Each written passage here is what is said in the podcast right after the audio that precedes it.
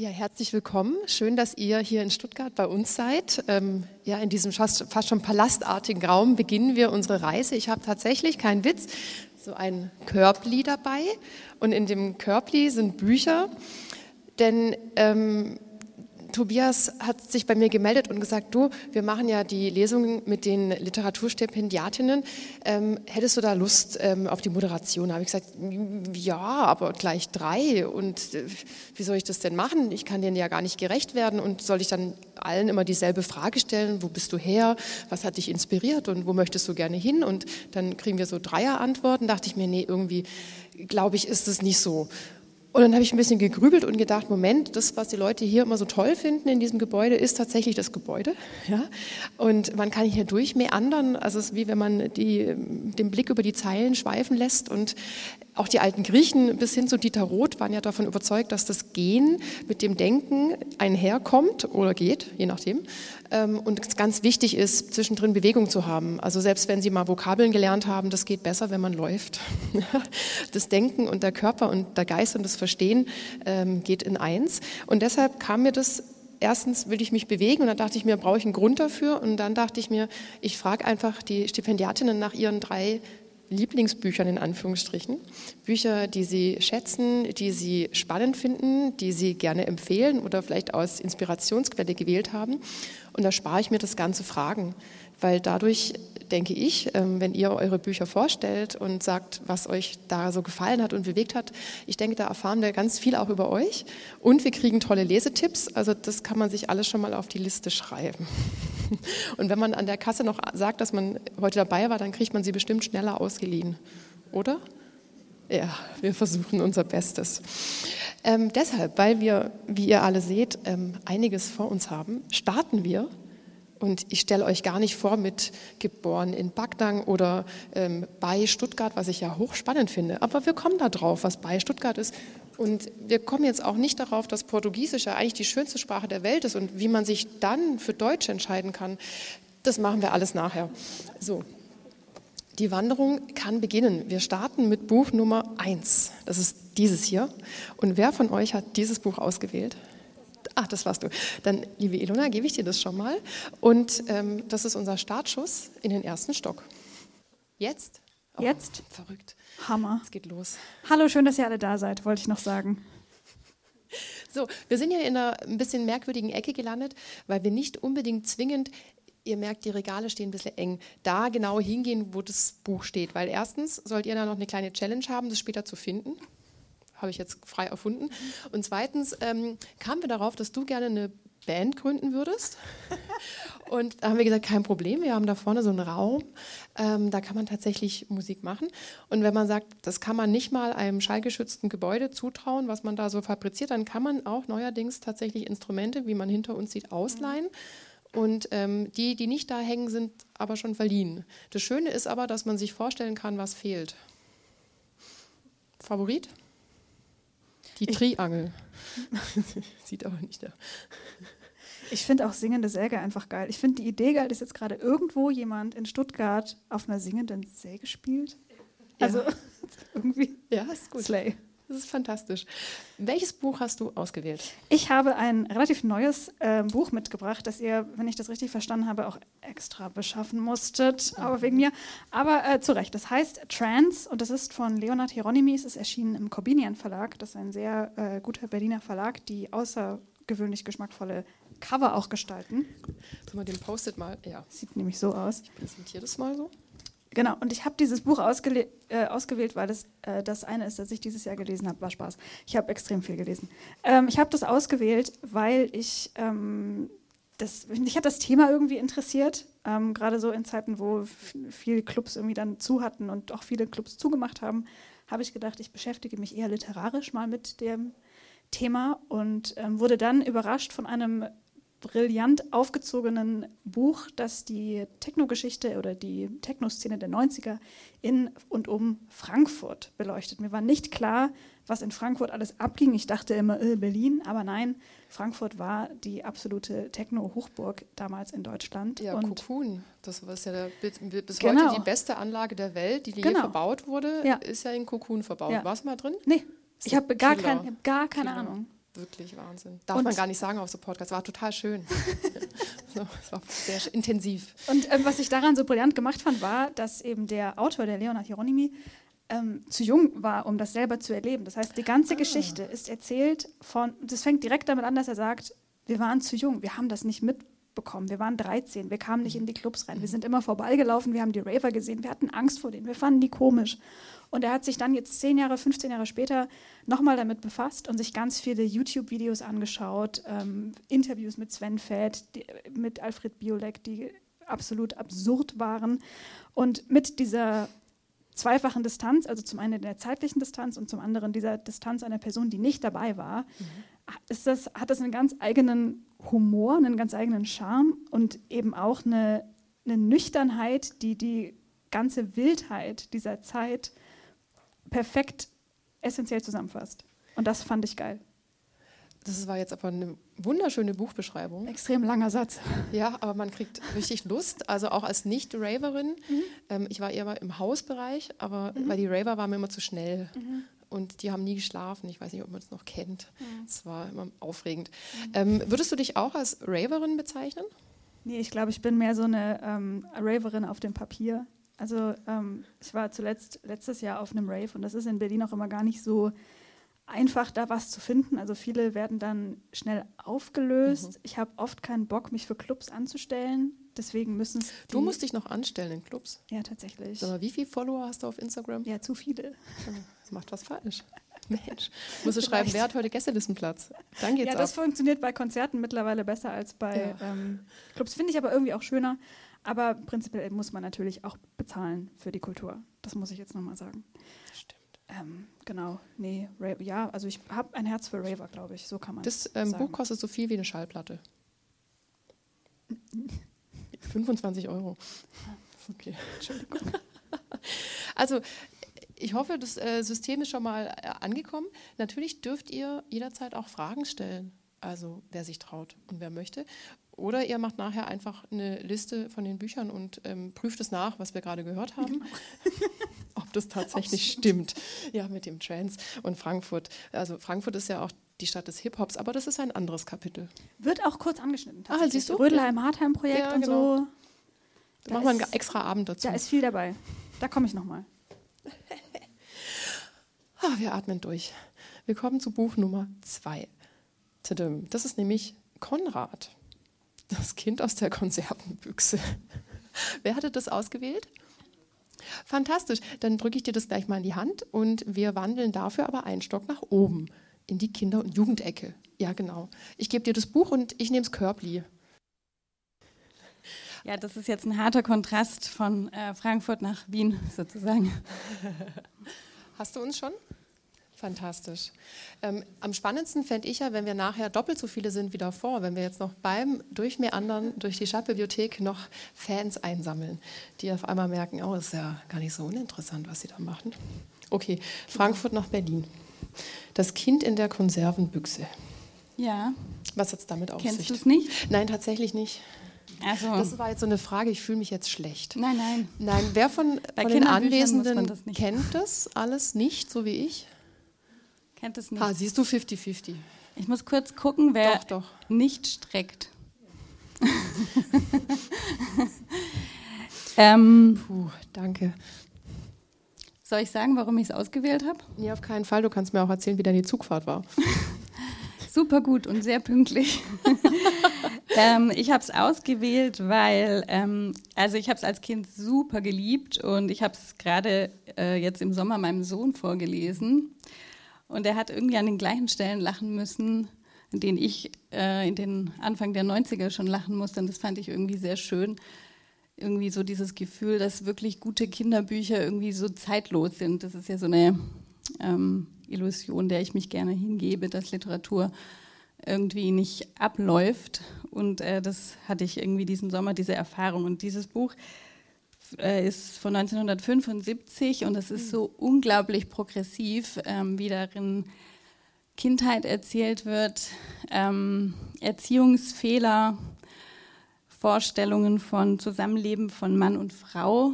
Ähm, das ist total ja, also es nimmt einfach wahnsinnig viel vorweg und ich habe immer wieder gedacht, oh mein Gott, das kann eigentlich nicht aus den 70ern sein und ich habe auch ständig äh, Stellen fotografiert und es meinen Freundinnen geschickt und gesagt, schau dir das an. Ähm, da, da war schon mal jemand an dieser Stelle. Ist ja auch ein bisschen dein Thema. Also für das Buch, ähm, das, für das du diesen Preis bekommen hast, da geht es ja auch im weitesten Sinne um Familie, Konstellationen, Machtverhältnisse. Und ähm, das wäre ja dann genau dieser Punkt. Ähm, spiegelt sich ja auch auf eine gewisse Art und Weise wieder. Also wo kriege ich eigentlich Themen her oder in welchen Momenten merke ich eigentlich, welche Themen mich bewegen? Und dann ist es vielleicht dieses gemeinsame Lachen. Darf ich fragen, wie alt dein Sohn ist? Der wird jetzt acht. Ah ja, das ist ein super Alter, ne? Ja, also ja. Konrad ist im Buch auch sieben. Er ah. war dann auch genau sieben. Also er hat sich dann auch sehr angesprochen gefühlt, als er das vorgelesen bekommen hat. Ja. Ähm. Willst du deine Frage nochmal konkretisieren? Ich wollte, ja, war gar nicht so eine Frage, war so eine, war so eine äh, Herleitung. Ähm, ja, dieses, dass man vielleicht als Autorin auch nicht unbedingt immer direkt ein Thema hat, mit dem man mhm. sich auseinandersetzen will, sondern dass dieses Thema zu einem kommt und man das dann eventuell zum Beispiel durch so einen Zufall in Anführungsstrichen das einem wieder begegnet und dadurch wieder bewusster wird, ah Moment, das ist ein Thema, das mich doch in ganz vielen Bereichen wieder beschäftigt. Also du hast ja gerade, du hast schon als Kommunikatorin ja. und Multiplikatorin funktioniert, indem du dann Freundinnen Ausschnitte geschickt hast. Das ist ja auch schon spannend. Also es wäre ja eigentlich dein Job gewesen, ähm, das auf Insta zu teilen. und ähm, genau, wie funktioniert dann sowas? Also wenn du dir so ein, wenn so ein Thema dich findet, war es dir am Anfang schon klar oder war das eher so ein, so ein Schälprozess? Also bei diesem äh, Thema ähm, meines Romans war mir das klar. Ähm, ich glaube, was Konrad oder dieses Buch ähm, für mein Schreiben bedeutet, ist, ähm, das ist eher so ein, eine sprachliche Ebene. Also ich, Nöstlinger hat einfach eine wahnsinnig ähm, präzise Art zu schreiben. Es gibt sehr viele Wiederholungen und durch die Wiederholungen schafft sie auch immer so eine Form von Präzisierung, indem sie einfach bestimmte Dinge, die sie erzählt, nochmal auf eine andere Weise darstellt und dadurch die Sprache auch die ganze Zeit so einen Rhythmus bekommt. Und ich glaube, das, also das habe ich als Kind, hat mich das schon total fasziniert. Ich konnte das nicht so richtig fassen, was da passiert. Ich hatte ja auch noch nicht Literaturwissenschaften studiert mit elf oder zwölf, aber ich hatte irgendwie das Gefühl, dieser Text funktioniert irgendwie anders. Mhm. Und ähm, dieses, ähm, ja, also die, so die Liebe zur Sprache oder dieses Bedürfnis genau hinzuschauen, warum ein Text auf eine bestimmte Weise wirkt. Ich glaube, das hat dieses Buch ganz arg angestoßen bei mir. Also weniger thematisch, eher sprachlich. Mhm. Gibt es trotzdem eine Lieblingsszene, wo du sagst, das ist die, die, die am prägnantesten irgendwie geblieben ist aus dem Buch? Ja, es gibt eine Szene, in der Konrad nach Hause kommt und seiner Mutter sagt, die ja so eine Frau ist, die im, Rollst äh, im Schaukelstuhl sitzt immer und Teppichknüpferin ist von Beruf und ähm, äh, überhaupt nicht damit gerechnet hat, dass sie dieses Kind bekommt. Ähm, das kommt nämlich eines Tages ähm, per Post zu ihr und ist dann in so einer Konservenbüchse und sie muss die öffnen und so eine Nährlösung darüber schütten und dann wächst dieses Kind so vor ihren Augen und dann steht es einfach im Wohnzimmer und ist so ein super ordentliches ähm, Kind, das immer alles richtig macht und sie ist wahnsinnig irritiert davon. Und es gibt eine Szene, da kommt Konrad nach Hause aus der Schule, hatte Ärger bekommen und das Nachbarsmädchen hat ihn verteidigt und er, hat, und er fragt dann die Mutter, ähm, ist es eigentlich in Ordnung, dass ein Mädchen mich verteidigt? Und dann argumentiert eben die Mutter dafür, dass das natürlich unbedingt in Ordnung ist. Und dabei trinkt sie Whisky, sitzt im Schaukelstuhl, raucht eine Zigarre und fragt ihn, ob er auch einen Whisky möchte. Und er sagt dann, aber Mutter, das geht doch nicht. Und mein Sohn, der ist fast aus dem Bett gefallen an dieser Stelle. Und ich habe gedacht, ich weiß nicht, ob das heute noch so ein Verlag ohne so eine Triggerwarnung oder was auch immer irgendwie machen würde. Also ich fand das irgendwie so total erfrischend und ich habe irgendwie gedacht, krass, also krass, dieses Buch. Ja, also das ist meine Lieblingsszene. Es gibt noch mehrere, die auch total ähm, in, in so eine ähnliche Richtung gehen. Das ist wirklich so äh, immer so haarscharf an der Anarchie. Fantastisch. Also wer seinen Nachwuchs schon jetzt ganz subversiv, rebellisch ähm, an triggern möchte, liest Konrad aus Das Kind auf der Konservenbüchse. ich werde es jetzt auch lesen. Das hat mich überzeugt. Sehr gut. Gut, wir sind ja auch heute mit Bildungsauftrag unterwegs. Ich gucke ins Körbli. Na, da liegt jetzt aber die 5 oben und die 7. Warum gibt es zwei Fünfen, Tobi? Da geht es mit der 5. Also dann nehme ich eine 5. Okay. Dann nehme ich diese 5. Es ist Zufall. Es ist heute wie Lotto spielen. Das ist toll, das habe ich auch zu Hause. Sollen wir ruhig? Wir, wir gehen jetzt hin und schüren eure Neugier. Das ist ein tolles Buch. Macht es so. Ähm, fünfter Stock. Wow, wir müssen ein bisschen laufen. Ich habe natürlich gleich eine Rüge bekommen, dass ich jetzt hier bei den Sprachen gelandet bin, aber ich bin ja gar nicht so gut zu Hause. Aber ich habe Riesenglück, weil genau hinter uns auf der anderen Seite, da stehen die Reiseführer. Und äh, solange man noch reisen kann, das ist ja eine Sache. Und du hast noch ein Buch ausgewählt, das heißt Atlas der abgelegenen Inseln. Und der Untertitel ist eigentlich das Beste. 50 Inseln, auf denen ich nie war und niemals sein werde. Ja, ähm, wie kam es hierzu? Ist es ein Corona-Koller-Buch gewesen oder? Äh, nein, ich habe das schon ganz lange. Ich glaube, das ist schon 2009 erschienen. Und ähm, ich hatte das in der Zeit, war ich ein bisschen besessen von diesem Buch, habe das auch schon öfter mal verschenkt. Ja, genau, vielleicht kannst du mal von innen. Ich weiß nicht, ich würde denken, das kennen sehr viele Leute. Also es ist ein quasi Atlas, also sind 50 Inseln vorgestellt, die auch ähm, tatsächlich alle existieren und die sind auch sehr äh, genau kartografiert. Und jede Insel wird eben nochmal vorgestellt auf der Seite gegenüber. Aber in dieser Vorstellung da nimmt sich die Autorin alle Freiheiten. Sie erzählt einfach eine Geschichte über diese Insel und man weiß überhaupt nicht, was davon ähm, stimmt, was sie sich ausgedacht hat, was sie irgendwo gehört hat, was sie vielleicht in einem anderen Kontext erfahren hat und das dann einfach diese Insel angedichtet hat. Und ähm, deswegen fand ich jetzt eigentlich auch diese Frage, wo in der Bibliothek steht eigentlich dieses Buch, total interessant, weil das ist eigentlich ja gar kein richtiger Reiseführer und hat ja auch so eine, also ich glaube, danach gab es einfach viele Bücher dieser Art, die irgendwie so anders mit Orten umgehen. Und ähm, also ich mochte daran sehr ihre Art, ähm, naja, sich die Welt halt so zurechtzulegen, wie sie es gut findet. Wobei diese ganzen Inseln auch meistens ein bisschen gruselig erzählt werden. Also man möchte eigentlich auf keine dieser Inseln wirklich fahren.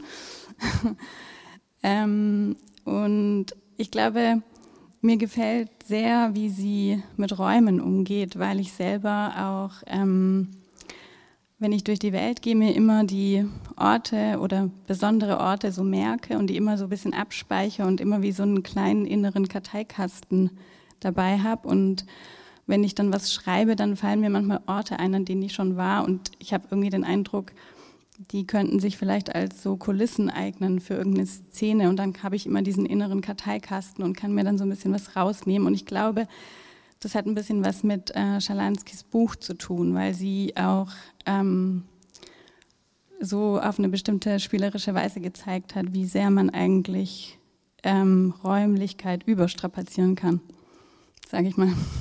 Ähm, ja, das ist ja auch äh, tatsächlich so ein bisschen so ein Trend. Ähm, also allein der Titel vom Kehlmann, ne, die Vermessung der Welt, dieses zu behaupten, dass es die Möglichkeit gibt, diese Welt tatsächlich wissenschaftlich zu greifen, ist ja schon der pure Irrglaube selbst. Das ist ja unmöglich. Also je, je, näher man ins Detail kommt, desto wahnsinniger wird ja diese Welt. Ja, also je kleiner die Teile, desto unmöglicher das Vorstellungsvermögen. Und ähm, bei dem Buch musste ich auch an Kracht denken, der ja auch so Pseudo-Reiseführer geschrieben hat, die irgendwie, man liest es und denkt immer so, ja, ja, ja, ja, e, echt? Und das sind so gute Momente, wenn man so ins Stolpern kommt beim Lesen, äh, finde ich. Also wenn es erst so was behauptet und mich ganz arg scham charmörend mitnimmt mhm. und mich dann auf einmal völlig vor den Kopf stößt, weil ich drin lese und mir denke, das, das klingt total super, aber das kann nicht sein. Ja? Und dann natürlich die Behauptung mit dieser präzisen Zeichnung, die gleich vorne wegnimmt, dass das ganz, ganz präzise mhm. alles ist und kartografiert wurde. Und das ist ja auch so ein Zwang des Menschen als solchen vielleicht, ähm, Dinge irgendwie, die man nicht verstehen kann, zu begreifen, also deshalb auch das Laufen und das Lesen, ähm, weil das Begreifen ist dann das Vermessen. Ja. Und die große Frage wäre, ist, ist, es überhaupt möglich? Also kann man Dinge eigentlich vermessen oder ist es vermessen, sie vermessen zu wollen und so weiter, so ganz plumpe Wortspiele bei mir, bei dir sind die eher eleganter, weil du es ja auch studiert hast. Ähm, Gibt es denn eine, trotzdem, trotz all der Schrecklichkeit, eine Lieblingsinsel, wo du sagst, das wäre vielleicht deine Insel, wo du am Ende schreiben wollen würdest? Ähm, nein, also ich möchte auch, ich habe, ich kriege sowieso sehr schnell Inselkoller, wenn ich auf einer kleinen Insel bin. Ähm, es gibt aber eine lustige, ähm, ich muss mal schauen. Kannst du dir so halten? Ja, ich glaube, das war die. Ah, ich weiß nicht, ob ich sie jetzt finde. Ich weiß auch nicht mal, wie man die ausspricht. Die haben auch alle so eigenartige Namen. Ja, ich glaube, das ist besonders gut für ähm, Studierende des, Erzie äh, des äh, Studiengangs Sprecherziehung. ist es, glaube ich, das perfekte Buch. Absolut. Also es ist wirklich furchtbar. Man mm. kann nichts richtig aussprechen, glaube ich. Ah ja, hier, die Pingelab heißt die. Also ich sage es jetzt einmal so. Mal? Ja. Ich, das wird aufgenommen, leider. Dann kriegt man irgendwelche Nachrichten von Geografen, dass man es falsch sagt. Ich würde sagen Pingelab, aber ich bin auch nur eine schwäbische Germanistin. Ähm, und da steht unten ähm, über die Bewohner, das finde ich so schön, immer wieder empören sie sich über das alberne Gerede, über die Pracht der Farben, die in ihren Augen vom Wesentlichen nur ablenken würden, dem Reichtum der Formen und Schattierungen, der Strukturen und Kontraste. Ähm, aber, das ist nur lustig, wenn man den Mittelteil gelesen hat, merke ich gerade, heute leiten 10 Prozent der Pingel, Pingelapesen, so nennen sie die Einwohner, an totaler Farbenblindheit. Woanders sind es weniger als einer unter 30.000. Äh, also sie sind alle farbenblind, aber sie haben eben eine besondere Art der Farben der Farbwahrnehmung. Das hat mir sehr gefallen. Das ist, glaube ich, meine Lieblingsinsel aus dem Buch. Wenn ich mir jetzt vorstelle, dass dein Sohn mit dir an dieser Stelle lacht, dann finde ich das auch besonders. Gut. okay. Danke ähm, für den Exkurs in die Welt der Inseln, die ja eigentlich gar nicht deins sind. Ja. ja.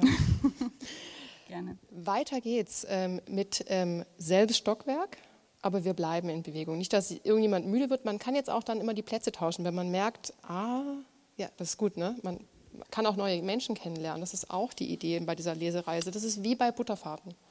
Wir, wir haben uns wirklich Mühe gegeben. Eieiei, sind wir da. Wo haben wir denn deine? Hast du auch ein Fünferbuch? Tobi weiß es auswendig. Nein. Ah, okay. Machst es spannend. Na, dann, dann darf ich nochmal, ähm, Ilona, hier das äh, Mikro, ich nehme das Buch und wir gehen rüber. Jawohl. Der Dramaturg sagt, wir gehen kurz rüber. Das Schöne ist ja auch, dass man dadurch, dass wir den Ort so wechseln, diese Bibliothek immer wieder neu erleben und sehen kann. Ähm, du hast vorhin gleich gesagt, gehen wir auch da nach oben, wo die ganzen Leute diese Selfies machen. Ey, das sieht so geil aus. Ja, wir sind auf dem Weg nach oben. Muss nachher noch irgendwie ein Foto machen. Nachher. Wir machen eine ganze Story vielleicht. Oh mein Gott. Wie wäre es mit einem Reel? Auf gar keinen Fall. Wahnsinn. So, der hast uns hier in die Ecke geschleppt zu diesem Buch. Und das hast du auch auf Englisch gelesen. Ja. Das sind immer so Menschen, ne? Kennt ihr das, wenn man so Serien, über sich Serien austauscht und dann sagt das Gegenüber so, ja, gucke ich auch gerade in Original. Und man denkt sich so, mhm. Genau. Sorry. Schon okay. Es erscheint bald auf Deutsch oder ist vielleicht sogar schon auf Juhu. Deutsch. Äh, also eine Chance für alle. Warum hast du dieses Buch ausgewählt? Weil mich das, als du mich gefragt hast, ähm, was ich für Bücher auswählen möchte, das war, was mich gerade zuletzt krass bewegt und berührt hat. Mhm. Und auch seitdem ist da, glaube ich, keins mehr nachgekommen. Äh, Michelle Zauner ist eigentlich eine Musikerin. Also irgendwie zieht sich der Musikbezug ein bisschen durch bei mir. Mhm. Ähm, sie ist eigentlich Musikerin einer Band, die heißt Japanese Breakfast, was ein bisschen ironisch ist, weil sie ist eigentlich halb Koreanerin, halb Amerikanerin. Mhm. Und Crying in H-Mart ist ein Buch, in dem sie den Tod ihrer Mutter verarbeitet. Mhm. Und als ihre Mutter stirbt, ist sie 25 und sie begleitet ihre Mutter über das eine anderthalb Jahre ihre Krebserkrankung. Und das äh, fand ich ich fand das so krass erzählt und so krass geschrieben, dass ich mir hinterher gedacht habe, ich will, dass wir, wir alle, ich mache jetzt mal hier kurz den großen Diskurs auf, ich will, dass wir so über Zwischenmenschliches sprechen können. Ich will, dass es so ehrlich und so roh und so schmerzhaft ist mhm. und gleichzeitig so viel Liebe enthält, wie es bei diesem Buch der Fall ist.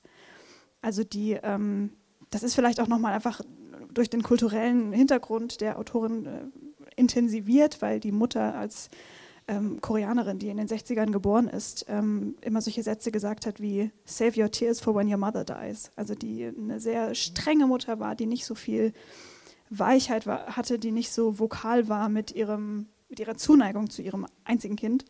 Und ähm, Michelle Zauner tastet so in diesem Buch sehr vorsichtig da auch ihre eigenen Wunden mit ab, was das gemacht hat und was dann eben der Tod bedeutet, indem man Abschied nehmen muss von einer Person, der man nie so gerne, der man nie so nah war, wie man gerne nah gewesen wäre. Mhm. Und das finde ich, ich glaube, das ist ein Gefühl, das eigentlich viele Leute haben und ich glaube, das ist ein Gefühl, das sich nicht nur äh, in dem kulturellen Raum abspielt, sondern das ist universell menschliches.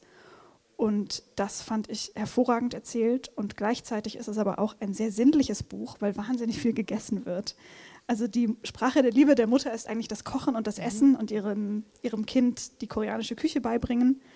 Und sie gehen in ganz viele amerikanische, koreanische Restaurants. Sie fliegen aber auch viel nach Korea und lernen dann dort die traditionelle Küche kennen. Und wenn man dieses Buch gelesen hat, will man eigentlich zwei Sachen machen. Man will sofort Ramen essen gehen, mindestens, also irgendwie krass koreanisch.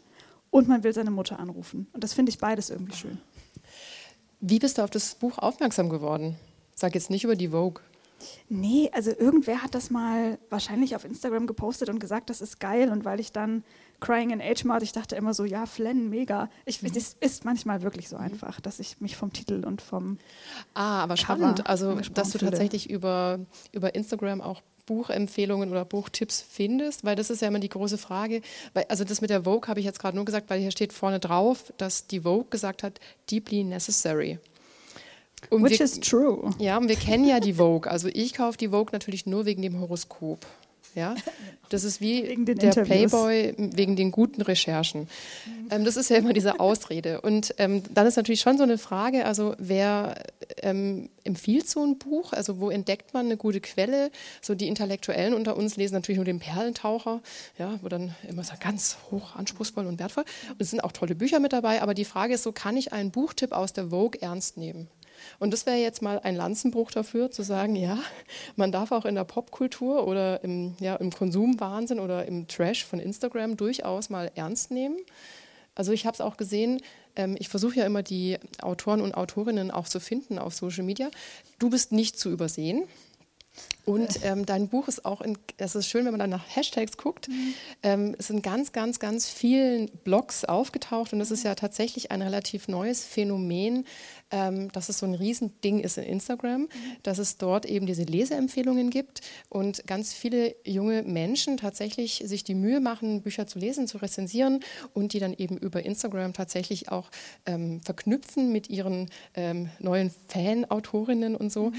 Hast du da auch schon Erlebnisse gehabt? Also wie funktioniert sowas? Schreibt dich dann so jemand an und sagt, hey, Hammer Buch von dir und ähm, darf ich das auf meiner Seite teilen? Oder wie funktioniert das eigentlich? Nee, gar nicht so oft. Also ich kriege super viele liebe Nachrichten von einfach Privatleuten, die das gelesen haben und mir das einfach nochmal sagen wollen, was natürlich schön ist. Mit diesen Buchblogs und diesen Buch-Instagrams ist es eher so, ich werde in diesem Post getaggt und lese dann die Rezension. Das sind dann meistens so drei von fünf Sternen. Und da sind dann manchmal noch so ein bisschen so, so pieselige Sätze drin. Und ich finde das so witzig. Ich dann immer noch so über mein eigenes Buch lese, etwas zu cool geschrieben. Oder sowas. Also das ist für mich immer so ein bisschen der Fun, dass ich mal, weil die fühlen sich irgendwie auf eine Art unbeobachtet, gleichzeitig taggen die ja. mich aber da drin. Ja. Und ich habe dann so eine lustige ähm, Bühne- und Zuschauerrolle gleichzeitig. Und das äh, finde ich immer hochspannend. Ich habe das Gefühl, das sind auch ein bisschen die ehrlicheren Rezensionen, als wenn jetzt jemand ähm, von so einem offiziellen, von einem offiziellen äh, Kanal da irgendwie nur was Nettes sagt, weil die dürfen nur so viel schreiben oder whatever. Also und man würde ja auch nichts empfehlen, was man komplett blöd findet, außer man hat Spaß an Verrissen. Aber Gibt es auch. Ja, ich glaube, das macht auch mehr Spaß zu schreiben, ehrlich gesagt. Es ist wahrscheinlich ein geiler, einfacher. Ein geiler Verriss, ich glaube, ja. das macht so Spaß. Ja, das, ja. aber gibt es da nicht auch ein Genre für? Also ist, ist der Verriss schon allein ein literarisches Genre im, im redaktionellen Schreiben? Ja, bestimmt. Also bestimmt. Als, so als ich frage wirklich, weil ich es nicht weiß. Äh, ja, nee, genau. Und ansonsten finde ich das eigentlich total gut, dass mittlerweile auch auf Instagram, in der Vogue und in sonstigen irgendwie in einem breiten Publikum zugänglichen Formaten Literatur empfohlen wird. Also ich glaube, das senkt auch bei einer oder bei vielen Leuten die Hemmschwelle, sich Büchern zu nähern mhm. ähm, und sich zu denken, ach, vielleicht lese ich doch mal wieder. Also ich kenne auch viele Leute, die gesagt haben, ich habe dein Buch gelesen, weil es so schön dünn war und jetzt lese ich aber weiter, weil es hat mhm. Spaß gemacht. Ja. Ich kenne diese Hemmschwelle, die man hat, wenn man lange nicht gelesen hat, dass man denkt, oh, jetzt schon wieder da. Ja, ja, man sieht ja auch, hinter uns sind da schon so ein paar... 200, 300 Seiten. Ja, das ist ja schon auch eine, eine Drohung. Ne? Mhm. Also obwohl, wenn man mit ähm, öffentlichen Verkehrsmitteln heutzutage unterwegs ist, dann ist man froh, wenn man 300 Seiten dabei hat, weil Absolut. der Handyempfang in Deutschland ja. auch eher schwierig ist, besonders ja. wenn man mit der Bahn Nee, insofern, also ich finde so Praise auf Büchern vorne und hinten drauf immer so ein bisschen, naja, das ist eine Verlagsentscheidung, da kann die Autorin nichts dafür. Aber ähm, Vogue, warum nicht? Du hast ja mir vorhin total süß erzählt, ähm, dass du schon. Was kommt jetzt? Jetzt kommt's. Ich habe so viel erzählt. Oh ja. Ähm, das war aber wirklich was ähm, Relevantes, dass du. Also Backnang kennen wir, das ist, liegt auch in der Region Stuttgart. Mhm. Du kriegst rote Backen. Wegen Backnang. Ja, ich glaube. Und ähm, du hast gesagt, dass du da schon als Schülerin von einer Lehrerin quasi gefördert wurdest, die gesagt hat: Mensch, melde dich doch mal beim Backnanger, Backnacher Bote, heißt der, gell? wie heißt das, die Zeitung? Ich glaube, Backnanger Kreiszeitung. Kreiszeitung sogar, oder? Also die Backnanger, Backnanger Kreiszeitung. Entschuldigung, Entschuldigung. Also die Backnanger Kreiszeitung, dass du dich da mal melden sollst, mhm. um Artikel zu schreiben. Also kommst du ja eigentlich auch aus der Kritikerinnenrolle hin zum Schreiben oder so, welche Art So kritisch, wie man halt ist mit 14. Also da ist man meistens kritischer als mit 22. Vielleicht, ja. Okay. Ja, ich habe dich unterbrochen. Nein, das war schon eine gute Antwort. Sie reicht mir völlig. Also ich habe mich da total geehrt gefühlt, dass ich da, was war denn das, irgendwie die Räuber-Aufführung, äh, äh, dass ich da hingehen durfte, umsonst, das fand ich krass. Und dann so, ich weiß gar nicht, wie viel ich hatte, so ein, zwei Spalten, eine Rezension geschrieben habe, die quasi eine Inhaltsangabe war, mhm. Mit am Ende noch so einem halb meinungsvollen Satz. Und das war für mich ein Highlight und ich habe das, glaube ich, ein, zwei Mal gemacht und dann nie wieder. Und äh, ja, das, der Rest ist Geschichte. Aber es war cool. Wunderbar. Danke für den Cliffhanger. Wir gehen zum Körbli. Wo müssen wir weiter? Tobi, sind wir noch im fünften? Noch? Oh, wir müssen jetzt in den. Jetzt haben wir Chancen auf ein Buch von dir. Sehr gut. Du musst mir sagen, welches das ist. Dann ziehe ich das jetzt nämlich zufällig. Die sechs. Oder gibt es mehrere? Ich geb, ist, kann es sein, dass, dass das deins ist? Ja. Ach, das habe ich gut. Also ich ziehe jetzt zufällig dieses Buch. Und ähm, jetzt gehen wir nach oben. Sehr gut. Sechster Stock. Wir haben jetzt noch sieben, acht. Also wir kriegen das heute gut hin. Wir sind ähm, alle noch fit. Treppensteigen, okay. Gut. Ihr habt gesehen, da drüben, die haben gerade total schöne Fotos gemacht. Habt ihr das gesehen? Also super. War, ist gar nicht ironisch gemeint. Jetzt haben wir auch endlich ein Buch von dir. Das ist schön. Ja, und ähm, tatsächlich, weil du ja ein Lyrikband geschrieben hast, hatte ich gehofft, dass wenn ich zur Poesie greife, dass es vielleicht richtig sein könnte. Genau, es ist richtig. Wunderbar. Ähm, was für ein Buch hast du uns ausgewählt und wie kam es dazu? Ähm, ich habe ein bisschen anders diese Einlad Einladungen, Bücher zu, äh, auszuwählen, äh, ein bisschen anders interpretiert. Ich habe gedacht, ähm, ich suche mir Bücher aus, die ähm, sehr wichtig für meine Arbeit sind und äh, deren Stimme hinter mir bleibt. Also das sind Autoren, die ich ausgesucht äh, habe, die ich schon früh gelesen habe und immer noch sehr, sehr gern lese und die äh, sehr wichtig waren für meine Entwicklung als äh, Lyrikerin. Und weil ich aus Brasilien komme und erst ähm, äh, mit 37 äh, nach Deutschland gekommen bin, ist natürlich diese Entwicklung im großen Teil von meiner Muttersprache oder von Autoren, die Portugiesisch schreiben, beeinflusst worden. Und ich habe dann als erstes ausgesucht einen brasilianischen Lyriker, ein sehr wichtiger brasilianischen Lyriker, der heißt Carlos Drummond de Andrade. Also dieser Dichter, von dem man in Deutschland dann verschiedene ähm, Bände findet, aber nicht die ursprünglichen Bände. Und deshalb möchte ich mich nicht an einem Buch halten, sondern an seine Lyrik im Allgemeinen. Dieser Dichter ist Anfang des 20. Jahrhunderts geboren. Ähm, 1902 ist äh, 85 gestorben und äh, hat nicht nur über Brasilien, aber über die ganze Welt in seine Lyrik geschrieben. Ähm, das sehr wichtig, also was sehr wichtig ist bei diesem Dichter, ist, dass er äh, in eine Gruppe von Modernisten äh, war. Also der Modernismus in Brasilien war ähm, einen, einen Bruch mit der klassischen Weise, äh, Gedichte zu schreiben. Das heißt, ähm, Carlos Drummond de Andrade hat geschrieben ohne Reim, ohne Metrik, äh, hat geschrieben mit ganz gewöhnlichen Alltagsthemen. Also äh, die Poesie kann über alles sprechen. Also es gibt kein Tabuthema, es, also der Alltag ist genauso wichtig, äh, das Kochen genauso wichtig wie ähm, ein Konzert oder ähm, irgendein politischen Ereignis. Also diese Freiheit ist dann in diese Gruppe erschienen und bei ihm ganz, äh, ja, ganz oft zu finden. Er ist auch sehr äh, beliebt von ganz normalen Leuten, die normalerweise keine Bücher lesen, kennen äh, einigen seiner Texten. Die sind oft sehr zugänglich und meiner Meinung nach wunderschön. Ich wollte was Kurzes lesen, um vielleicht Sehr das gerne. besser zu erklären. Ja. Also ich lese ein ganz ein Teil von einem Gedicht von ihm. Es heißt: Bring dich nicht um. Beruhige dich, Carlos. Er heißt Carlos, Carlos Drummond Andrade. Beruhige dich, Carlos. Die Liebe ist das, was du siehst.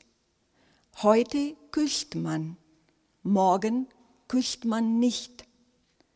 Übermorgen ist Sonntag und am Montag weiß niemand, was kommt. Unnütz Widerstand zu leisten oder gar Selbstmord zu begehen. Bring dich nicht um, oh bring dich nicht um. Spar dein Leben auf für die Hochzeiten, von denen niemand weiß, wann sie kommen, sofern sie kommen. Mir noch wünschen, Ja. dass du es auf Portugiesisch noch vorliest? Ja, gerne. Also, weil ich habe das vorhin nicht zufällig gesagt. Ich finde wirklich, die schönste Sprache, die ich je gehört habe, ist Portugiesisch. Da klingt einfach alles wunderbar. Und da wir jetzt ja wissen, was er geschrieben hat, bin ich super neugierig.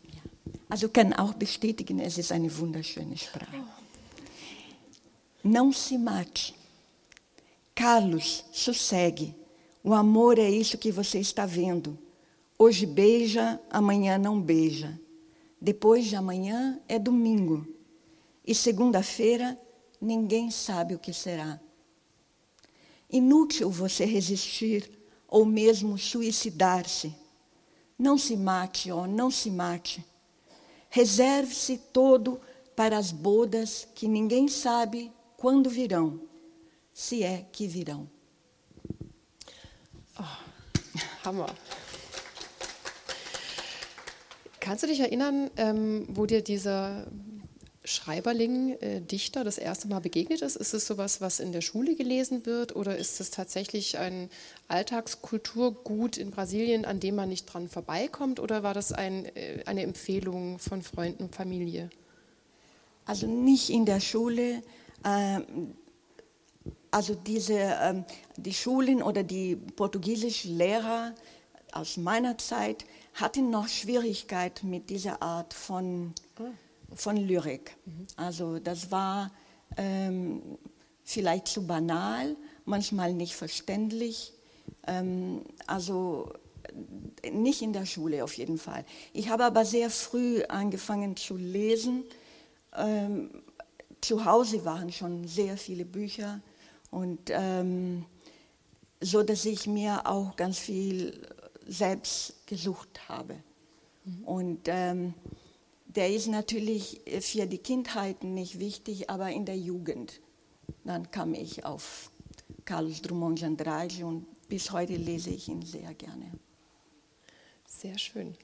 Und ich dann sind wir ja doch richtig beim Klassikerregal, weil das quasi mehr als nur Gedicht und Poesie ist, sondern tatsächlich ein echter Klassiker. Genau, also auf jeden Fall für die in Brasilien und für die portugiesische Sprache, die nicht nur in Brasilien, sondern in vielen verschiedenen Ländern gesprochen wird, ist es äh, eine wichtige Referenz. Mhm. Du hast noch eins von ihm? Ja, ich wollte, weil das hat auch äh, mit einem Gedicht, das ich später lesen wollte, zu tun. Mhm. Also Carlos Drummond de Andrade war, ein bisschen, war jemand, der sehr schüchtern war, der war Beamte, hat so sein Geld verdient und lebte ein bisschen am Rande und aus äh, diesem seinen äh, Universum hatte er die Welt gesehen. Und er schrieb äh, einiges über Fremdheit. Und ich finde dieses Gedicht so schön. Lange Zeit fand ich, Fremdheit sei Mangel. Und unwissend beklagte ich den Mangel. Heute beklage ich ihn nicht.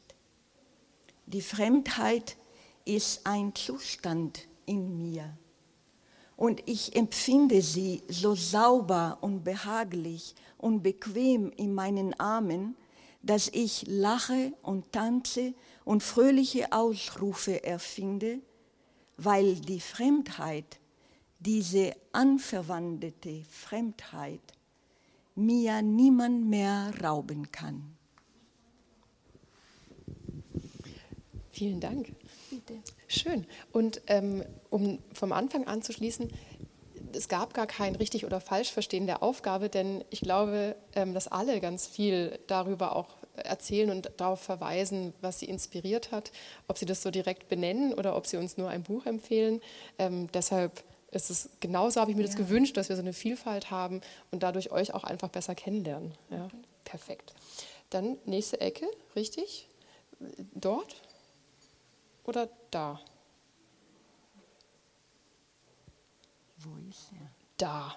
Also einmal kreuzen. Ja. Dann gehen wir rüber. Sehr gut. Endlich ein dickes Buch. Ja? Also wenn ihr jetzt schon ähm, Feuer gefangen habt, ähm, dann geht es hier weiter. Und tatsächlich ähm, glaube ich, dass ich den schon mal gehört habe, weil das ist so ein Star. Oh, bin ich aber froh. Das ist schön, dass du auch ähm, äh, Autoren ausgewählt hast, ähm, die man durchaus kennen kann. Und das ist ja eigentlich ganz spannend, weil ähm, eigentlich Brasilien uns ja ganz fern ist. Aber ich glaube, wie, was du gerade schon erwähnt hast, die portugiesische Sprache eigentlich eine total internationale Sprache ist. Und wahrscheinlich das auch der Moment ist, warum dann diese Literatur auch jenseits des Kontinents funktioniert und verständlich wird, weil sie vielleicht noch viel mehr Welterfahrung in sich birgt.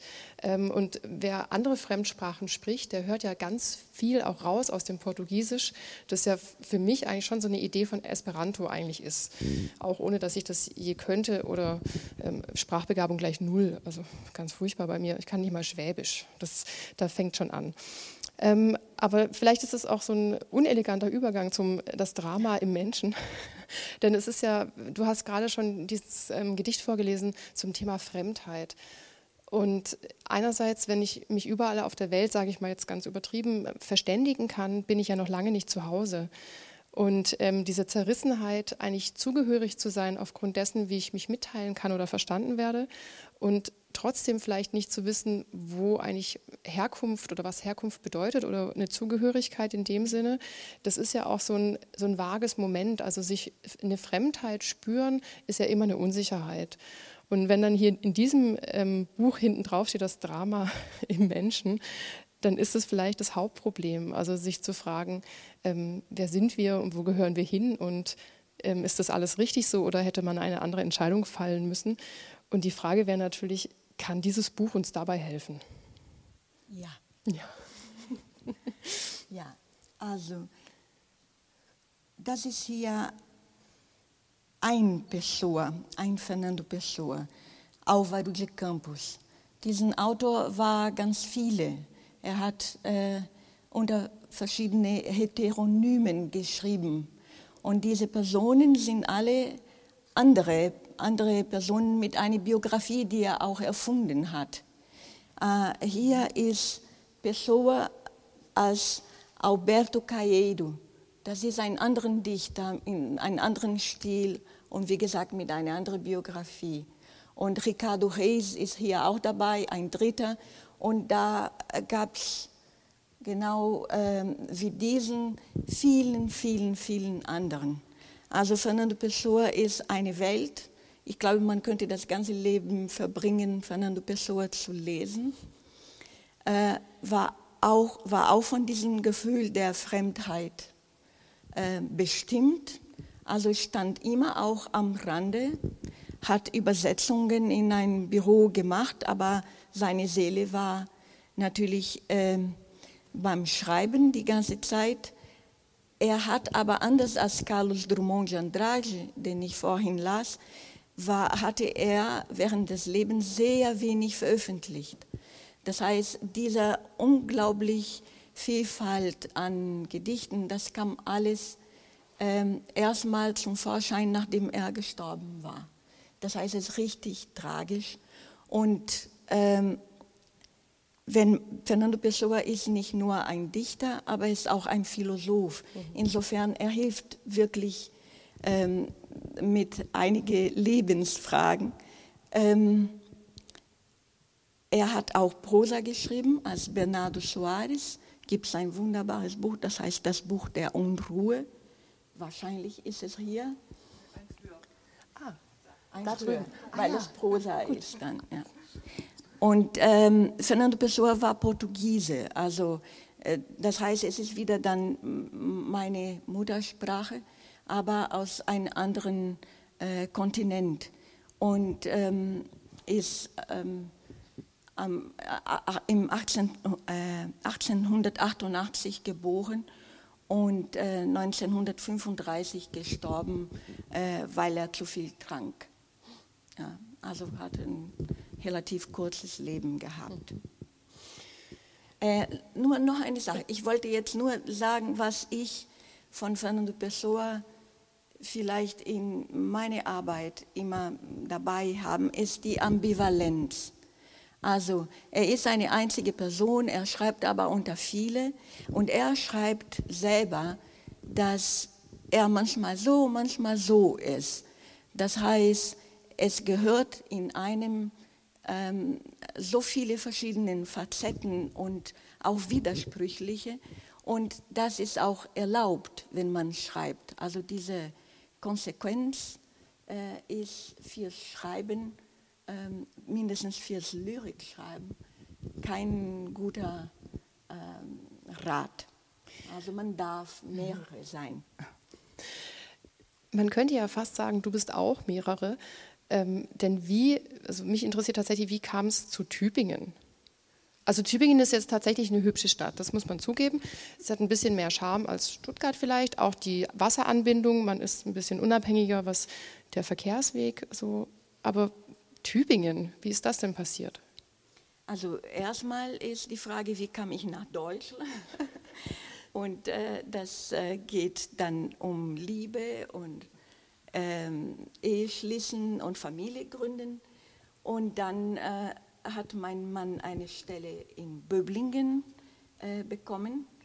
Und äh, wir haben uns, also wir haben ein bisschen rumgeguckt, also wo wollen wir in der Nähe äh, wohnen. Und Tübingen ist richtig sehr schön und hat uns sofort dann überzeugt. Und dann haben wir da, also blieben wir erstmal provisorisch und jetzt seit lange, seit zwei, seit 24 Jahren leben wir in Tübingen. Ja.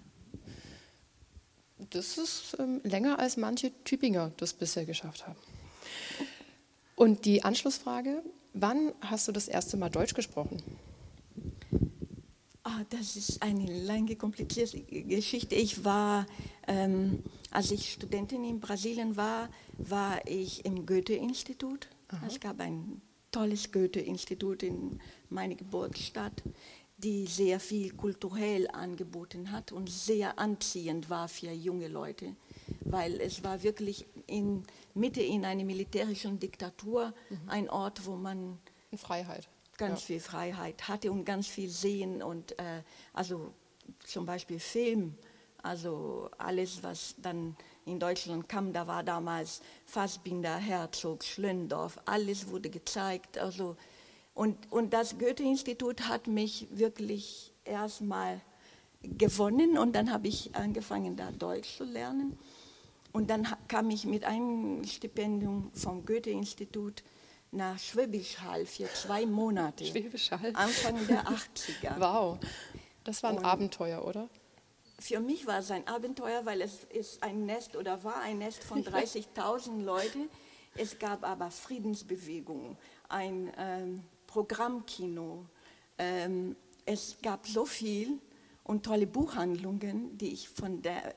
In Brasilien ist natürlich das Angebot an Büchern sehr ähm, beschränkt verglichen mit Deutschland. Und das war in Deutschland absolut faszinierend, wie man an jedem Buch einfach so kam.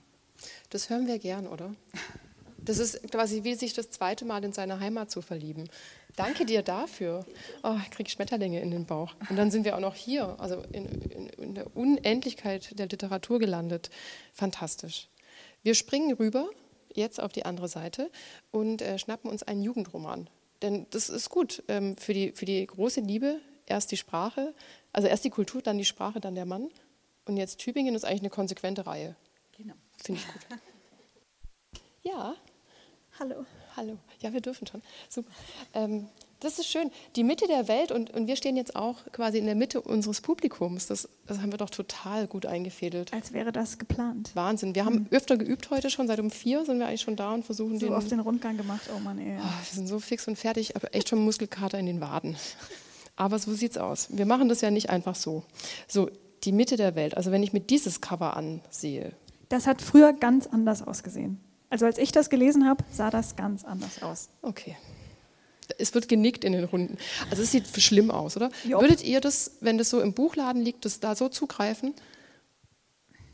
Nee, ne? Das also ist wegen diesem schlimmen Film. Das wurde irgendwann verfilmt und das ist irgendwie vom Filmplakat. Ja, okay. Und ich habe mir den Film natürlich auch reingefahren und habe es äh, sofort bereut, weil der in keinster Weise dem großartigen Buch gerecht wird ich hasse das, dieses Klischee immer wieder zu bedienen, aber in dem Fall ist es wirklich einfach so. Jugendroman, das ist ja ein mhm. harter Stempel. Also das ist ja so eine Sache, weder das eine noch das andere. Das Totale dazwischen. Eigentlich wunderschön, weil man so, eine, so einen Freiraum hat, dass mhm. man die einen schon erreichen kann und die anderen noch mitnehmen dürfte. Mhm. Also man kann es ja auch als total positives Moment ähm, verstehen. Mit, in welchem Alter hast du das gelesen? In meiner, in meiner Ausgabe, in meiner sehr schönen Ausgabe mit dem geilen Cover, steht vorne drin äh, von meiner Mutter eine Widmung, da steht äh, zum 15. Geburtstag. Oh. Das heißt, ich habe das gelesen, als ich 15 war und als ich 16 war und als ich 17 war und als ich 18 war, bis hier sich der Leim gelöst hat und die Seiten rausgefallen sind. Wow, also du bist auch eine Mehrmalsleserin. Normalerweise nicht so, Nur aber da? bei dem, ja, ich glaube, das ist das Buch, das ich am öftesten gelesen habe von allen Büchern. Ah, das finde ich ja super spannend. Ich habe auch so Bücher und es gibt manche Bücher, die finde ich so unglaublich gut. Das ist auch wie die Liebe. Ne? Also die sind so unglaublich toll, diese Bücher, dass ich sie eigentlich lesen muss nochmal, ja. aber es mich nicht traue, weil ich Angst habe, dass ich ihnen nicht mehr gerecht werde oder dass sie mich vielleicht enttäuschen oder als ich sie das erste Mal gelesen habe, dass ich vielleicht zu viel reininterpretiert habe. Kennt ihr das vielleicht? Also das kann schlimm enden. Deshalb gibt es auch manchmal das Moment, dass ich ähm, dann Bücher, obwohl ich sie ganz arg will, dann nicht nochmal lese, sondern die liegen dann einfach nur wo, wo ich sie immer sehe und ich weiß, ich könnte sie nochmal lesen. Aber du hast die Bürde auf dich genommen und es mehrere Male gelesen. Verändert sich dieses Buch dann auch? Ich glaube schon. Ich glaube, ich habe das aber vor allem wegen einem Gefühl nochmal gelesen. Mhm. Also ich finde, dass der Andreas Steinhöfel, der Autor, eine ganz große Gabe hat, Stimmungen zu erzeugen und Bilder zu beschreiben. Also der schreibt fast szenisch. Jedes, jede Seite ist quasi wie eine Filmszene. Es macht total Sinn, dass es verfilmt wurde, leider so, aber egal.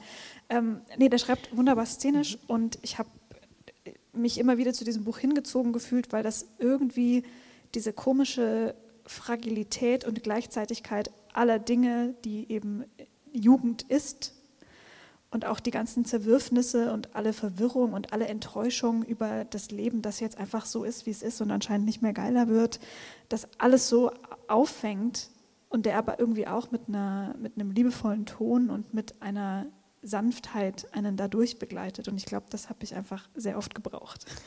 Also es ist nicht ein Erklären und Rezitieren oder ein pädagogisches Moment, sondern es ist tatsächlich diesem Ungewissen und Wagen und sich selbst noch nicht so ganz einordnen können, dem einen Raum zu geben. Total, also der wirft sich total rein in diese Ambivalenzen und ich glaube, deswegen wirkt es auch so wahr und so authentisch und warm. Und was ich auch mag, ist, dass er seinen jungen LeserInnen alle Themen zumutet. Also da sind teilweise Stellen drin, das ist ein bisschen wie bei Christine Nöstlinger, wo man sich als erwachsener Mensch denkt, oha, Moment mal, es gibt eine Szene, wo eine ältere Frau ähm, dem Protagonist und seiner jungen Schwester, die sind da, weiß ich nicht, auch vielleicht so 15, 16, ähm, wo diese ältere Frau den Kindern Pornos zeigt. Und ich habe das als Jugendliche nicht so geschnallt. Ich dachte mir so, ja, normal steht jetzt halt da. Und als später dachte ich mir so krass, also dass, dass, dass, dass das durchging überhaupt, mhm. dass dann nicht im Lektorat einer gesagt hat, das müssen wir rausmachen, das ist ein Jugendbuch. Ähm, das fand ich schon mal stark und auch, dass eben der Andreas Steinhöfel das auf eine Art erzählt, dass es da drin bleiben kann und dass er das zumuten kann und dass er eben nicht seine LeserInnen für jung und blöd verkauft, sondern dass mhm. er checkt, dass man das checkt. Vielleicht nicht ganz so, wie es da steht, aber man weiß, was gemeint ist, man kennt das Gefühl. Und äh, das fand ich sehr gut gelungen. Äh, schön auch, dass du äh, das Thema Ambivalenz nochmal aufgreifst. Also da wäre dann euer roter Faden, mhm. dass dieses Eindeutige tatsächlich einfach langweilig ist. Ja? Und dass diese, Stimmt ja auch nicht. Genau, und die gibt es ja auch nicht. Ja. Also ich meine, es ist viel leichter, äh, ein Gegenbeispiel zu finden, als die Uneindeutigkeit zuzulassen. Mhm. Und gleichzeitig verunsichert uns es aber auch immer wieder. Mhm. Deshalb tut es vielleicht gut, das mal schwarz auf weiß zu lesen mhm. und ähm, da nochmal nachzudenken, wo hat es mich gecatcht? Also wäre dieser Moment des, des profanen, drögen, dumpfen. Pornos der aber eigentlich als eine, eine liebevolle Heranführung, die vielleicht ein bisschen ungelenk ist, mhm. zur Sexualität von dieser älteren Dame an die Jungs als Geste gedacht ist, mhm. ähm, ist das dann so eine Szene, wo du sagen würdest, ah, jetzt werde ich zensiert.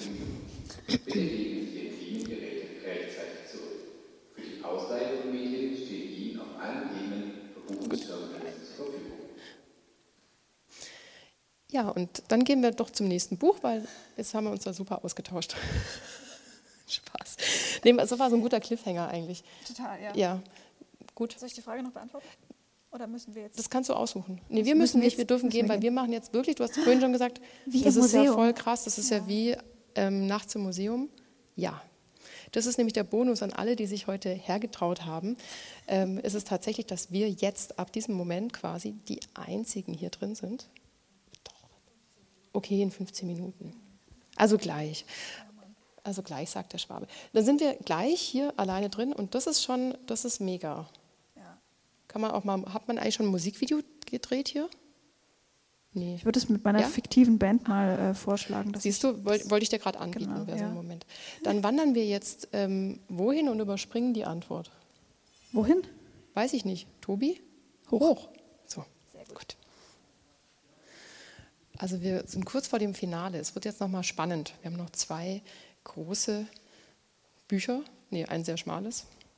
Ein großes, schmales Buch. So sieht es aus. Also das ist so ein, ein richtiges Lustmacherbuch und der Titel auch wunderbar. Es war ja gerade die Schwierigkeit, wo treffen wir uns hier oben? Und wir treffen uns ähm, bei Der Platz. Bei Was der hast Platz. du uns mitgebracht? Ich habe Annie Arnaud mitgebracht und dachte, naja, vielleicht kommt ja irgendjemand, der Annie Arnaud noch nicht kennt. Und jetzt hat sie ja letzte Woche, ähm, wurde verkündet, dass sie den Nobelpreis bekommen wird. Und jetzt wird ja sehr viel über sie berichtet. Ähm, genau, aber ich. Ähm, es war eine prophetische Auswahl. Sozusagen, ja. Ich habe es ich natürlich gehofft, auch ähm, weil ich sie ganz großartig finde und alle ihre Bücher, äh, zumindest die, die auf Deutsch übersetzt sind, und es sind jetzt, ich habe gestern nachgezählt, sieben. Mhm.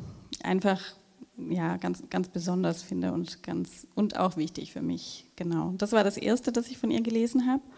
Ähm, der Platz. Ähm, es ist im Original schon 40 Jahre alt, also es ist äh, 83 geschrieben worden. und aber erst vor ein paar Jahren ähm, in Deutschland erschienen, ähm, was glaube ich ganz viel damit zu tun hat, dass man in Deutschland nicht so ganz genau verstanden hat, was sie eigentlich macht. Also das ist zumindest meine kleine Theorie. Und jetzt gibt es ja eben sehr viel autofiktionale Literatur und ähm, die Leute haben jetzt auch einfach Lust, das zu lesen und fangen auch an zu verstehen, was das eigentlich macht, also was das eigentlich für, für eine Textart ist. Und ich würde sagen, es gibt schon so ein bisschen Annie Arnaud-Boom auch, also viele ähm, Menschen mögen das ja sehr gerne, aber was mir immer wieder auffällt, ist, dass viele schreibende Menschen sagen, dass Annie Arnaud ihr Schreiben eben auch geprägt hat. Und ich glaube, das hat einfach ganz viel damit zu tun, dass sie sehr ähm, eine wahnsinnig genaue Beobachterin ist, ganz genau ähm, versucht, Zusammenhänge herzustellen zwischen Dingen, die sie beobachtet. In diesem Buch geht es ganz konkret um ihren Vater, der in der Normandie aufgewachsen ist als Bauer und dann mit seiner Frau so einen kleinen Lebensmittelladen hatte mit so einem kleinen Restaurant dran und die Familie war sehr arm, kann man sagen und Annie Arnaud äh, war ihr einziges Kind, wie man jetzt ähm, in ihrem gerade letzte Woche erschienenen Buch ähm, lesen kann, gab es eine größere Schwester, die aber gestorben ist, bevor sie geboren wurde. Und ähm, naja, das sind sehr einfache Verhältnisse und sie wird später Lehrerin, geht nach Paris und ähm, es, es, sind natürlich auch sehr soziologische Themen, die damit einhergehen, also mit diesem Klassenaufstieg sozusagen und mit ihrer Frage, wie sie eigentlich mit ihren Eltern umgeht, mit denen sie auch zunehmend dann keine Sprache mehr, mehr teilt eigentlich. Ähm, ja, in diesem Buch mag ich sehr gerne auch, dass sie die Überlegungen, wie sie eine Sprache für einen Text findet, in den Text hineinholt. Ähm, wir kriegen ja Bücher immer so präsentiert als fertige Konstrukte und die ganzen Fragen, die sich die schreibenden Personen äh, vorher stellen und die ganzen Versuche ähm, sind ja sozusagen ausgeklammert, also die sind sozusagen nicht drin. Dadurch ja, einfach auch unsichtbar und haben stattgefunden, aber sind eben nicht, also sind Teil des Ganzen, aber werden nicht mehr thematisiert. Das ist ja wie beim, beim Kochen, das Schnibbeln und so ist unsichtbar, wenn am Ende alles schmeckt. Ja, genau, aber das sind natürlich nur Ausschnitte. Also mhm. das, ähm, das Schreiben oder dieses Gefühl, okay, jetzt bin ich auf dem richtigen Weg, jetzt ist der Text irgendwie, hat er eine Form und eine Sprache, das ist ein Zustand, in den kommt man, glaube ich, erst, wenn man sehr lange mal in eine falsche Richtung schreibt. Und diese, dieses Schreiben oder dieses Überlegen, wie finde ich überhaupt die richtige Form, ist, äh, also das nimmt Anja nur einfach in die Texte immer schon mit rein. Also sie spricht, ähm, sie, über, sie, sie ähm, schreibt dann auch so, so Sachen wie, ähm, ich habe angefangen an diesem Text zu arbeiten und ich merke, er funktioniert nicht und warum funktioniert er nicht. Und dann nimmt sie über also diese Überlegungen, die sie hat, einfach mit rein und ähm, hat dadurch eine ganz andere Ebene von Authentizität, die sie dadurch irgendwie gestalten kann. Und ich glaube, das ist der Grund, warum viele schreibende Menschen auch diese Texte einfach so gerne mögen von ihr. Der Bibliotheksbetrieb endet in wenigen Minuten. Zu folgenden Öffnungszeiten sind wir für Sie da. Montag bis Samstag von 9 bis 21 Uhr. Wir wünschen Ihnen einen guten Nachhauseweg und einen schönen Abend. Das ist fast so eine schöne Schließstimme wie im Bad Berg, oder? Die Stuttgarterinnen kennen das. Da möchte ich natürlich gleich mal fragen, wie ist es bei dir beim Schreiben? Also hast du, tippst du Ideen in dein Smartphone ein? Hast du ein kleines schwarzes Büchlein, wo du scribbelst? Ähm, hast du die Ideen im Kopf? Sind es Szenen? Also wie entsteht so ein Text bei dir und wie sortierst du dann aus?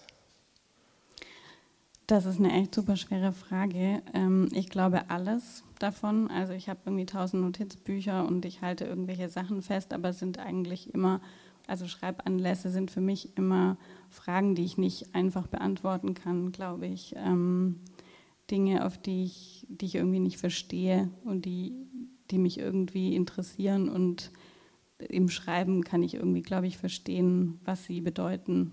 Also es klingt jetzt so ein bisschen mystisch, aber ich glaube schon, dass das Schreiben nochmal eine ganz andere Form von ähm, Widmung freisetzt, sozusagen, als das bloße Nachdenken.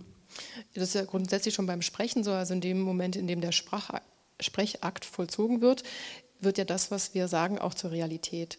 Und es ist ja auch beim Schreiben wahrscheinlich schon auch so, dass da eine Welt entsteht oder eine Realität, in der man sich, während man schreibt, auch wieder zurechtfinden muss, oder? Und das ist wahrscheinlich diese Metaebene, die in Ihren Texten so spannend ist, weil die eben auch mit beschrieben wird. Ja, und trotzdem ist es natürlich auch eine Entscheidung von ihr, was kommt ins Buch und was mhm. nicht. Und beim Sprechen ähm, ist es ja so, dass man auch Sätze, die man gesagt hat, nicht mehr löschen kann. Das kann man beim Schreiben natürlich total gut machen. Man kann immer den Cursor an die richtige Stelle sitzen und denken, okay, das ist ein Scheiß, das lösche ich jetzt und mache es nochmal anders. Du kommst ja auch eigentlich aus der, sage ich fast schon analytischen Ecke. Also als Literaturwissenschaftlerin ist es ja eigentlich schon ein sehr analytischer Blick, ein wissenschaftlicher Blick auch ähm, zur Literatur hin. Wie kam es überhaupt zum selber Schreiben? Also ist es dann nicht irgendwann so, eine, so ein Hindernis, das man fast gar nicht mehr nehmen kann, wenn man so viele gute Sachen schon gelesen hat? Absolut. Also ich habe als Kind geschrieben und während des Studiums dann eigentlich gar nicht. Da mhm. war ich dann so eingeschüchtert, glaube ich, dass ich irgendwie mal eine Weile gebraucht habe um dann das auch wieder ein bisschen loszulassen. Und ich würde auch sagen, das kann ein Vorteil sein, wenn man so ein bisschen ein Gefühl für das eigene Schreiben hat und das vielleicht ein bisschen einordnen kann. Aber es ist auch schwierig, wenn man sehr gute Texte kennt und weiß, was daran eigentlich so gut ist mhm. und dann auch die Fallhöhe zu den eigenen Versuchen sehen kann. Also ähm, deine größte Kritikerin bist und bleibst du selber? Das muss ja auch so sein. Wolltest du noch ähm, eine Zeile daraus vorlesen oder sagst du, das muss man selber lesen? Ähm, nee, das lese ich jetzt nicht. Ich hatte mir das vorher kurz ähm, angeschaut, weil ich dachte, vielleicht passt das, aber ich glaube, ich habe meinen Punkt schon gemacht. Also ich würde sagen, man kann einfach Annie Arnaud lesen, ähm, wenn man es möchte. Man kann mit jedem Buch anfangen. Es ist immer eine gute Idee. Sehr schön. Das klingt jetzt ein bisschen nach Dennis Scheck, aber... aber wir haben ja auch heute so ein Format wie er. Haben wir noch so eine Bücherrutsche nachher? Oh, Tobi, bitte. Das wäre so schön. Nee, haben wir nicht. Wir werfen die dann immer hier runter. Das ist Tradition. Einmal rüber oder wir bleiben hier? Dann darfst du mir das wieder ins Körbli tun. Danke. Dann nehme ich das mal raus. Ja, wir tauschen die Bücher.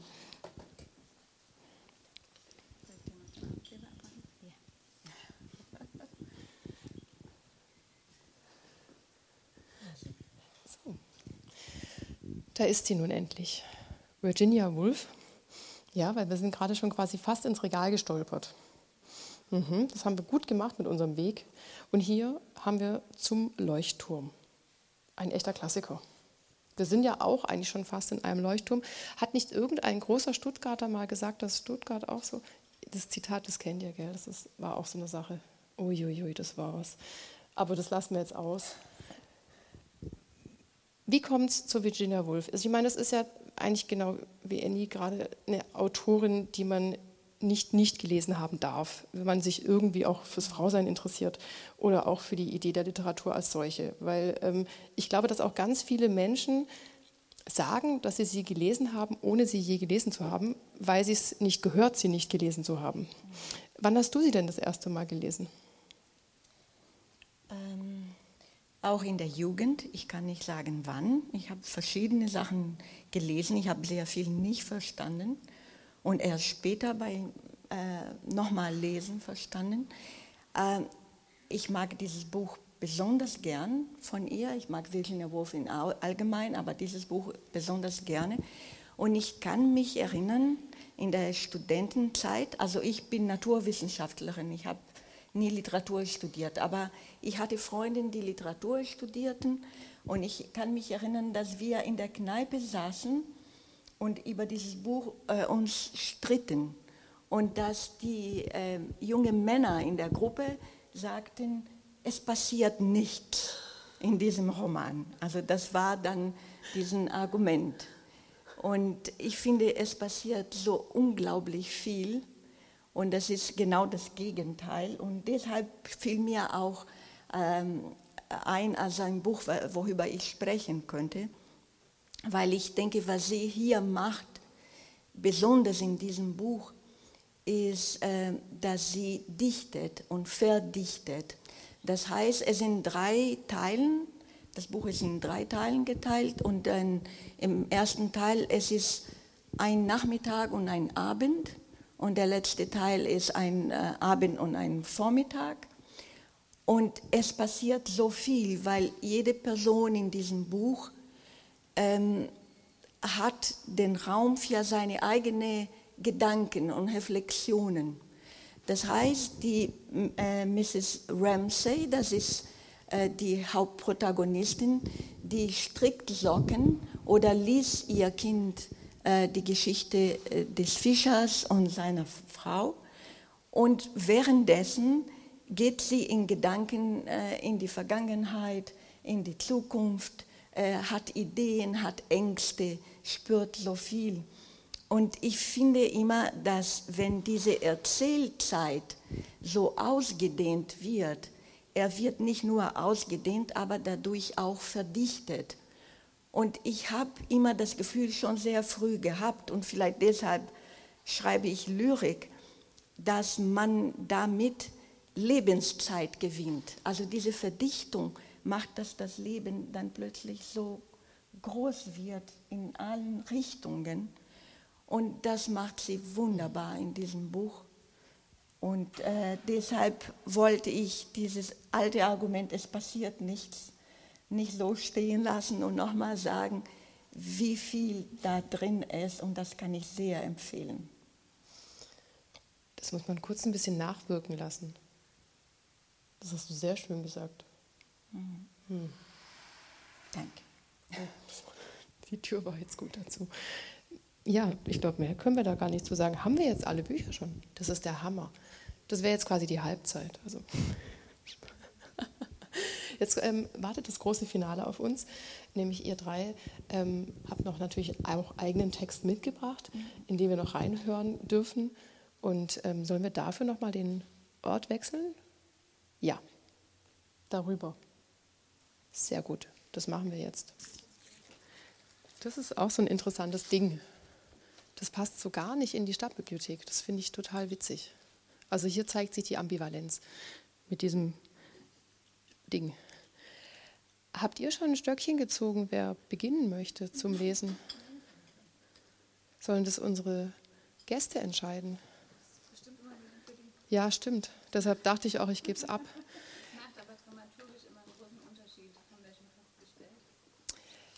Ah, habt ihr, habt ihr vom Gefühl, ah doch, ihr stimmt, ihr habt ja schon gesagt, dass ähm, Villingen, Schwenningen und Singen durchaus unterschiedlich zu werten waren. Wie wäre dann eure Empfehlung, ähm, das doch sehr belesene und unglaublich aufmerksame und wanderfreudige Stuttgarter Publikum jetzt im richtigen Moment mitzunehmen? So einfach geht es. Die Damen haben sich schon entschieden. Das ist wunderbar. Ähm, schon mal zur Info, wer die Bücher, entweder macht ihr so ein schickes Foto von diesem Körbli und könnt es dann auf Instagram teilen und könnt dann zum Beispiel Ilona hashtaggen da drauf. Oder ihr macht euch einfach ähm, ein Bild von der Bücherliste, die haben wir auch da. Und ähm, Janina, du beginnst mit deinem Buch. Das ist sehr schön und das haben wir natürlich ganz zufällig auch mit dabei. Also wer jetzt merkt, die habe ich alle schon gelesen, fand ich auch alle spitze ähm, oder stehen schon auf meiner Verleihliste. Der kann heute zugreifen und sich auch, ich darf das nie sagen, der Tobi rügt mich, wenn ich das sage, aber darf sich da auch eine Widmung reinschreiben lassen. Bei, bei Comic-Autorinnen dauert es manchmal länger. Aber ihr macht dann einfach so ein Herzchen und so XX. Fühlt sich das gut an für dich? Mhm. Dann ist das jetzt dein Pult. Aber hört man mich? Seid ihr zufrieden? Ich muss noch, kann ich noch einen Ticken höher? Ja, warte mal. Ich mache das mal hier. Du machst das? Dann stehe ich so gebückt und dann gibt es nur Krächzlaute. Perfekt. Außer es passt zum Text. Ja, nee. Es gibt kaum, obwohl doch, es fängt mit dem Hahn an. Siehst du? ähm, ich lese nur drei kleine Stellen. Und äh, mein Roman besteht aus ungefähr 50 sehr kleinen Kapiteln. Manche sind ein bisschen länger, manche sind sehr kurz und ich lese drei. Und ähm, ich fange irgendwo in der Mitte an. Samstag. Ich wache auf, der Hahn unserer Nachbarin muss schon gekräht haben, aber ich habe fest geschlafen. Im Wohnzimmer sitzt Manuel und liest eine Zeitschrift. Er lacht mich wegen der Katzen auf meinem Nachthemd aus. Meine Mutter sagt, dass wir leise sein sollen. Ihr Gesicht ist farblos. Sie sieht angestrengt aus. Wir machen Frühstück in der Küche. Ich schneide Brot und stelle Marmeladengläser auf den Tisch. Meine Mutter kocht Kaffee und Eier. Ich mag das kühle Gefühl an den Füßen, wenn ich über die Fliesen gehe. Ich stelle vier Teller auf den Tisch. Jeder hat seinen festen Platz. Mein Vater sitzt am Kopfende. Soll ich ihn holen? frage ich. Meine Mutter schüttelt den Kopf. Sie streicht sich Butter und Erdbeermarmelade auf ihr Brot. Ich zerteile meines in kleine Stücke und tunke es in die Aprikosenmarmelade auf meinen Teller. Wie dein Vater, sagt sie. Nach dem Frühstück decke ich den Tisch ab. Ich lasse das unbenutzte Geschirr meines Vaters stehen. Meine Mutter verteilt die Aufgaben, die wir erledigen müssen. Badezimmer putzen, Garten aufräumen, Wäsche zusammenlegen. Was ist mit Papa? fragt Manuel. Ich sage doch, dass er noch schläft, sagt meine Mutter. Sie steht wütend auf und verlässt den Raum. Ich stelle die Zahnputzbecher auf den Boden und verteile die Scheuermilch im Waschbecken. Mit der gelben Schwämmchenseite nach unten putze ich das Becken und den Wasserhahn. Im Radio läuft ein Lied von Eurythmics. Ich singe mit. Als ich die Dusche putze, kommt mein Vater ins Bad. Guten Morgen, sage ich. Er schaut mich mit eigenartig leerem Gesicht an, blass und gleichzeitig gerötet. Er hat blaue Augenringe, und da ist wieder dieser Geruch, den ich fast nicht mehr ertrage, säuerlich nach Schweiß und abgestandener Milch. Ich frage ihn, ob er duschen will. Er nickt nur. Während mein Vater im Badezimmer ist, gehe ich ins Schlafzimmer meiner Eltern. Die Bettdecke ist noch zerwühlt. Ich ziehe den Rollladen hoch. Meine Mutter kommt herein. Sie nimmt sich etwas aus dem Kleiderschrank. Sie vermeidet meinen Blick. Ich öffne das Fenster und lehne mich hinaus stütze die Ellenbogen auf den Rahmen. Auf den Wiesen ist noch niemand, der Bach rauscht. Von irgendwoher höre ich ein Rasenmäher. Es kommt mir vor, als würde er piepsen. Diese Morgen vermischen sich zu einem einzigen Bild. Mein Vater, wie er ganz ruhig den Tag beginnt, nicht ausgeglichen, aber stabil.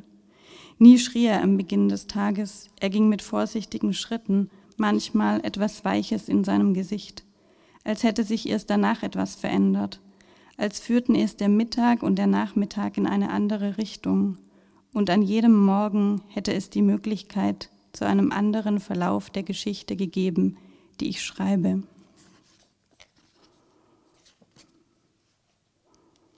Geburtstag. Meine Mutter und ich decken am Vormittag den Tisch ein. Kürbisse und Zweige von Buchsbaum und dazu hellrote Kastanienblätter, kleine Kerzen in Gläschen. Ich falte Stoffservietten und lege Gabeln und Messer und Dessertlöffel auf. Wir stellen Gläser auf die Tische und überprüfen, ob alle Getränke im Kühlschrank sind. Der Gemeindemitarbeiter gibt uns den Schlüssel zum Saal. Wir gehen noch einmal an den Reihen entlang, stellen die Menükarten auf, die wir gebastelt haben. Am Abend sind etwa 40 Gäste da. Ich sitze in einem grünen Kleid gegenüber von Tante Grete. Sie fragt mich, wie es in der Schule läuft und ob ich noch schwimme. Sie sagt, die roten Haare würden mir gut stehen. Meine Mutter hält eine kleine Rede. Sie bedankt sich für die Geschenke und sagt, sie freut sich, dass alle da sind. Sie ist nervös. Sie spricht nicht gern vor vielen Menschen. Ich beobachte meinen Vater, der am Ende des Raums sitzt mit einem Glas Rotwein, das er hastig austrinkt und sich dann ein neues einschenkt. Am Buffet rede ich mit meiner Cousine Leonie. Sie geht jetzt auf die Uni und erzählt mir, wie es ist, in einer WG zu leben. Mein Vater steht zwei Plätze vor uns in der Reihe. Ich sehe, dass er schwankt. Leonie sagt, dass es in der WG immer, dass in der WG immer jemand vorbeikommt. Es ist so cool, sagt sie. Am Tisch fragt mich Tante Grete, ob ich immer noch kein Fleisch esse. Sie erzählt mir, wie meine Oma als Kind immer nur Früchte essen wollte. Vielleicht kommst du nach ihr, sagt sie. Ich drehe mich zu meinen Eltern um. Mein Vater schneidet sein Essen ungelenk. Er schaut konzentriert auf den Teller. In seinem Gesicht entgleist etwas. Heute frage ich mich, ob jemand im Raum war, der das Gleiche sah wie ich oder ob wirklich niemand unter den Gästen unser Auseinanderfallen vorhersah. Nach dem Essen bittet mich meine Mutter in die Küche. Ich folge ihr durch den Flur bis zu einer großen Metallspüle. Er geht jetzt heim, sagt sie. Ich frage, was wir den anderen sagen sollen. Kopfschmerzen, sagt sie, und dass ich mit Manuel sprechen soll. Als ich aus der Küche trete, sehe ich, wie mein Vater im Flur den Autoschlüssel aus dem Jackett nimmt. Kann er noch fahren? frage ich. Die paar Meter, sagt sie. Ich löffle Mousse Schokolade aus einem Schälchen. Leonie fragt mich, ob ich später auch studieren will. Ich sage, dass meine Eltern finden, ich soll eine Ausbildung machen. Leonie rührt in ihrem Nachtisch. Sie lässt den Satz einfach so stehen, sagt nichts dazu. Dann schaut sie mich mit einem Blick an, der mich wütend macht, als wäre ich nicht wie sie, als würde uns etwas unterscheiden und sie würde genau wissen, was es ist. Und wo hast du dein Kleid gekauft? frage ich. Als alle nach Hause gegangen sind, räumen wir die Tischdeko in große Plastikkisten. Moritz Mutter hilft uns. Sie und meine Mutter treffen sich jetzt manchmal, aber ich weiß nicht, ob sie sich überhaupt richtig unterhalten. Sie parkt ihren Kombi mit dem Kofferraum in Richtung Gemeindesaal. Manuel und ich tragen die Kisten zum Auto. Meine Mutter kommt heraus. Wir können los, sagt sie. Zu Hause liegt mein Vater schon im Bett. Die Schlafzimmertür steht offen. Er trägt noch immer seinen Anzug. Die schwarzen Schuhe liegen neben ihm. Meine Mutter schleicht sich hinein und stellt die Schuhe in den Flur. In meinem Zimmer hänge ich das grüne Kleid auf einen Bügel.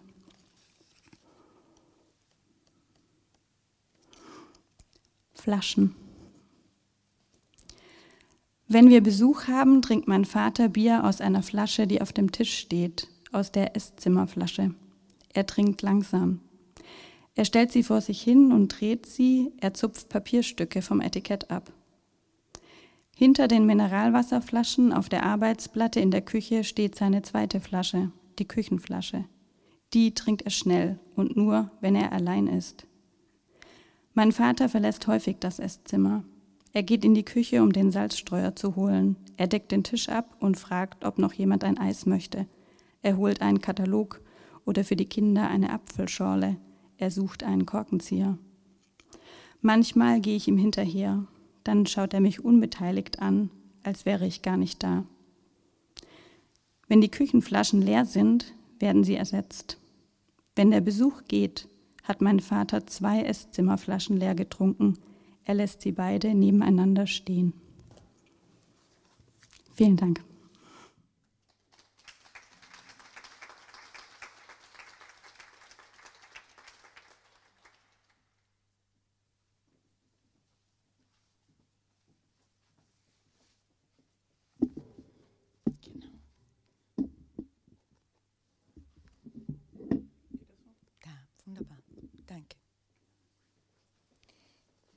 Ich lese äh, vier Gedichte, zwei von meinem ersten Gedichtband äh, Eindrücke aus Babel und zwei von Landzungen und andere geografischen Anomalien.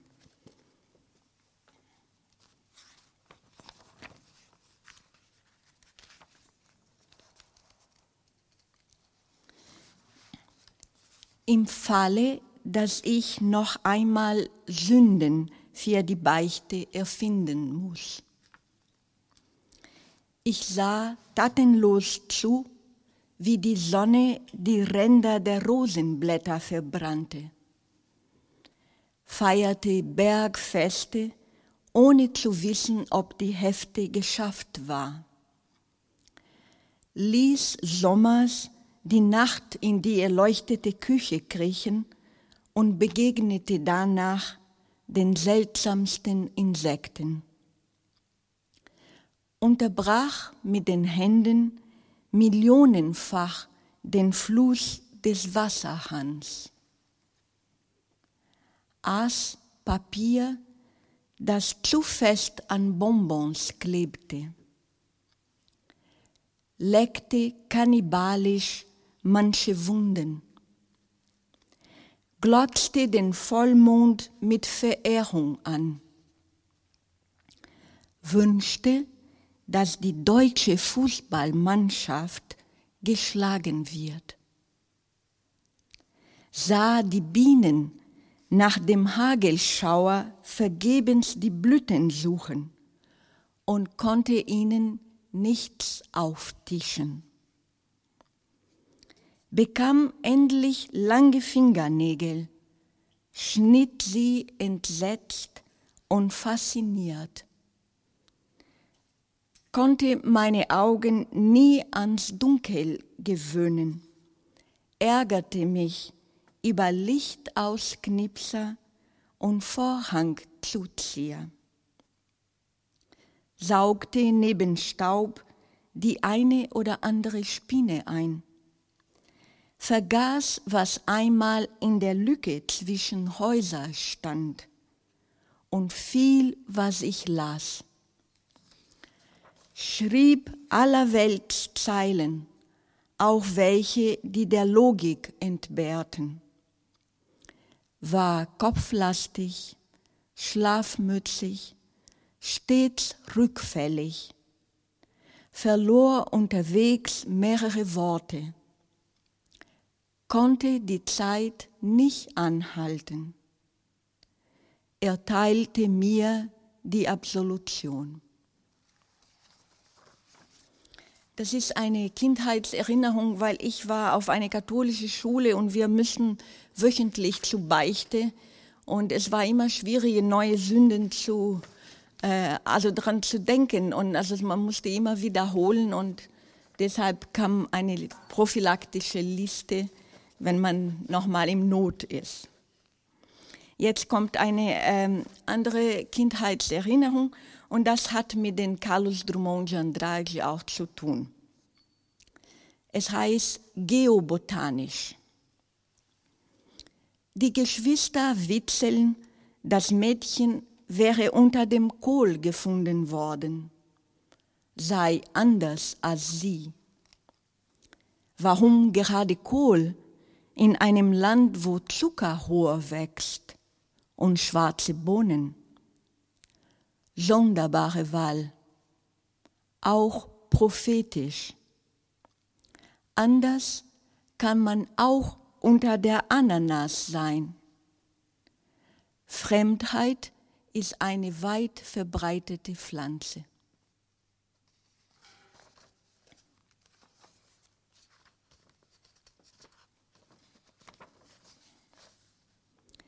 Lichtkeimer.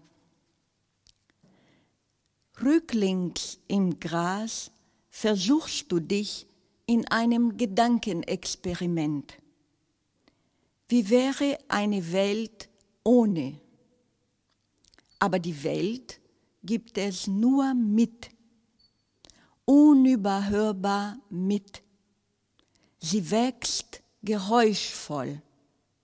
Der Schachtelhalm zischt beim sich strecken. Oder ist das Fehlen nur schwer vorstellbar? Du befragst die Wiese. Irritiert pickt sie unter dem Schulterblatt.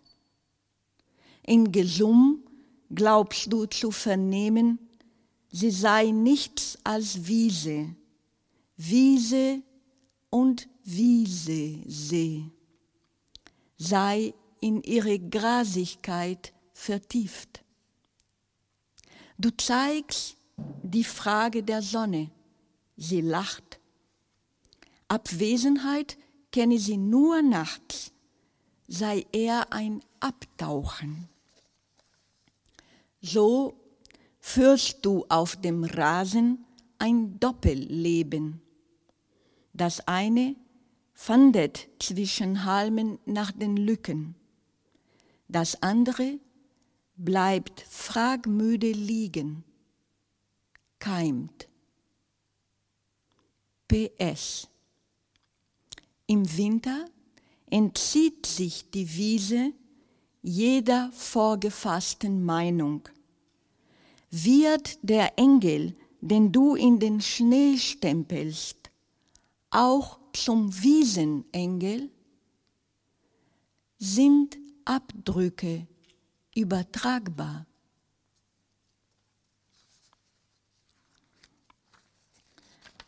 Und als letzte lese ich Vergessen will ich nichts.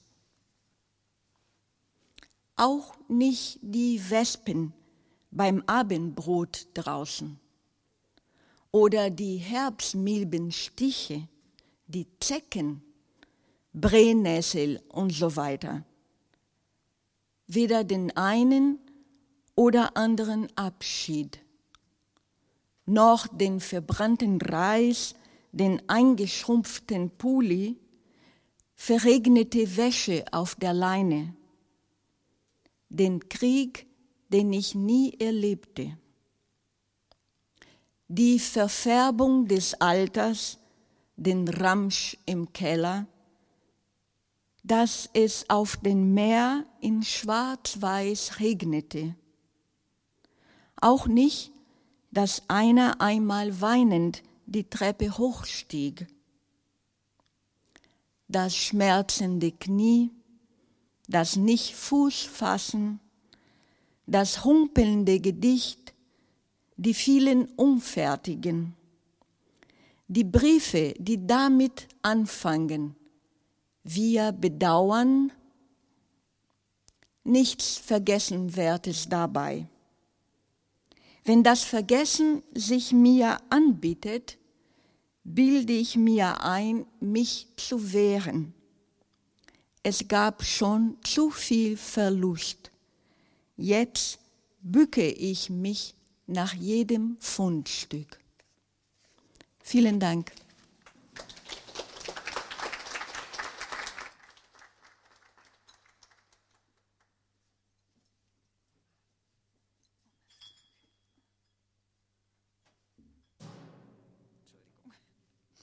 Ich muss jetzt aus meiner extrem kleinen Tasche das Buch noch rausdingsen.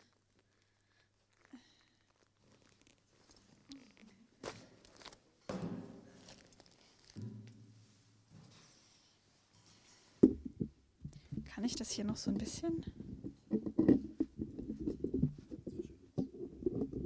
Jetzt verschwindet es.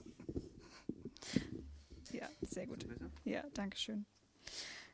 Ähm, ja, ich lese einfach von vorne los und höre dann abrupt auf. Und ja, das merkt ihr dann. Tag 1. Im Inneren des Schiffs ist es dunkel und kühl. Bordeaux-roter Marmorboden, goldene Handläufe an den Treppen. Links von mir sitzt hinter einem Tresen eine Frau mit einer schmalen Lesebrille. Es ist alles genau so, wie ich es mir vorgestellt hatte. Hallo, sage ich leise, ich würde gerne einchecken. Die Rezeptionistin, auf deren Namensschild Ivanka steht, blickt mich über den Brillenrand aufmunternd an. Willkommen an Bord. Das hier müssen Sie noch ausfüllen. Sie schiebt ein Klemmbrett über den Tresen. Mit klammen Fingern greife ich danach und trage zittrig einen Namen ein, von dem ich hoffe, dass es meiner ist. Jana Bühler, wahrscheinlich 24 Jahre alt, wohnhaft, irgendwo, Adresse, vergessen. Den Rest weiß der Personalausweis, den ich, sorry, den ich auf Nachfrage aus der Tasche angle. Auf einen Decknamen habe ich verzichtet. Ich glaube nicht, dass der Kapitän Einsicht in Passagierlisten hat. Hier, Ihr Kabinenschlüssel. Im winzigen Vorraum des WCs bleibe ich am Spiegel stehen. Ich sehe aus wie eine schlechte Party. Mein Gesicht ist fahl und auf den Wangen haben sich unregelmäßige rote Flecken ausgebreitet. Ein Schweißfilm glänzt über der Oberlippe, auf der Stirn und dem Nasenrücken. Seit ich an Bord bin, habe ich verlernt, mich wie ich zu verhalten. Damit hatte ich gerechnet, aber natürlich auch ein bisschen gehofft, falsch zu liegen. Über die Lautsprecheranlage ertönt eine Durchsage. Liebe Gäste, wir legen in 30 Minuten ab. Ihren Kabinenschlüssel erhalten Sie an der Rezeption. Bitte finden Sie sich in 15 Minuten im Salon auf dem Oberdeck zur Begrüßung ein. Vielen Dank. Wie ferngesteuert gehorche ich.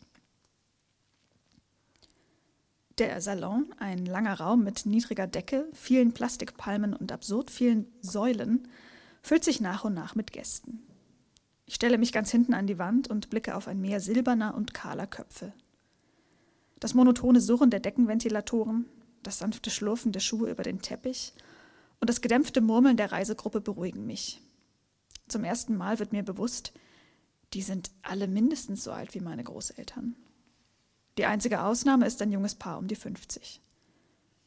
Ich, ich atme mit der Gruppe ein und aus. Ich bin hier. Alles verläuft so, wie ich es vorhatte. Also noch. Reiseleiter Jo, eine gut gelaunte Ruine von schwer zu schätzendem Alter, betritt die kleine Bühne im hinteren Teil des Raumes. In trippelnden Schritten rücken die Gäste näher heran. Ich selbst komme in einer Palme zum Stehen. Jo trägt bunte Schuhe, eine selbstbewusst enge Hose und eine Sonnenbrille im lichten Haar, die aussieht, als würde sie gleich abstürzen. Er eröffnet die Veranstaltung mit einigen einleitenden Worten. Und zum Schluss, bei Fragen oder Problemen wenden Sie sich gerne jederzeit an uns. Wir können bei allem helfen. Außer vielleicht bei dicker Luft in der Kabine. Jo zwinkert, wie wahrscheinlich jedes Mal an dieser Stelle. Diejenigen, die als Paar angereist sind, lachen verhalten, wie wahrscheinlich jedes Mal an dieser Stelle. Der Tagesablauf auf der MS Mozart folgt einer Grundregel. Die Gäste müssen immer entweder satt, betrunken oder beides zugleich sein. Frühstück ab 7 Uhr, Mittagessen um 12.30 Uhr, Kaffee und Kuchen um 16 Uhr, Abendessen wird um 18.30 Uhr serviert. Wann und wo wir an- und ablegen, ist auf der Routenkarte im Foyer markiert und wird täglich bei der kurzen Gruppeninformation um 17 Uhr angekündigt. Das Unterhaltungsprogramm ist dezent. Keine Bingoabende, aber es gibt Gesellschaftsspiele zum Ausleihen, abgegriffene Spielkarten, einige Bücher, diskrete Animation und eine ab 10 Uhr morgens geöffnete Bar. Abends ab 20 Uhr bedient Bordmusiker Bob das Keyboard und spielt, grob zusammengefasst, das zweitbeste von gestern. Unter den Gästen freuen sich einige sichtlich über das Unterhaltungsangebot. Noch vor ein paar Tagen hatte ich Witze darüber gemacht, jetzt schäme ich mich für meine Häme. Als ich in meine Kabine zurückkehre, steht dort der monströse Koffer. Die Klimaanlage war nicht eingeschaltet, sodass sich die warme, feuchte Juliluft im Raum gesammelt und mit dem Geruch des Teppichbodens vermischt hat. Ein Griff am Koffer ist eingerissen, was ich eine angemessene Reaktion des Materials finde. Ich lasse mich mit dem Gesicht nach unten auf die Pritsche an der Wand kippen. Bis zum Abendessen habe ich genug Zeit, um hier zu liegen und mindestens zweimal durchzudrehen, was ich wiederum eine angemessene Reaktion meinerseits finde. Bei Kreuzfahrten denkt man gleich an gigantische, schneeweiß glänzende Hochseeschiffe mit unvorstellbaren Ausmaßen. Tausenden Gästen, Zehntausende Angestellten, zentnerschwere Kronleuchter aus Kristall, Aufzüge aus Glas, Anzüge aus Satin, ein Spielcasino, mehrere Pools, ein Aquarium voller Rochen, Animation, Völlerei, Exzess, Austern, Viagra, Cocktails mit Schirmchen. Eine schwimmende Großstadt also, mit allen Vor- und nur wenigen Nachteilen. Über allem schwebt der verblichene Titanic-Charme, die bittersüße Hoffnung, etwas Großes könnte, ja möge bitte hier und jetzt auf dieser Reise passieren. Vielleicht trifft man die Liebe seines Lebens, vielleicht rammt man einen Eisberg, vielleicht fällt einem das Smartphone in die Trüffelpasta. Wer weiß das schon? Eine Reise so verheißungsvoll wie der erste Schluck eiskalten Champagners, den man dort zur Begrüßung in hauchdünnen Kelchen gereicht bekommt.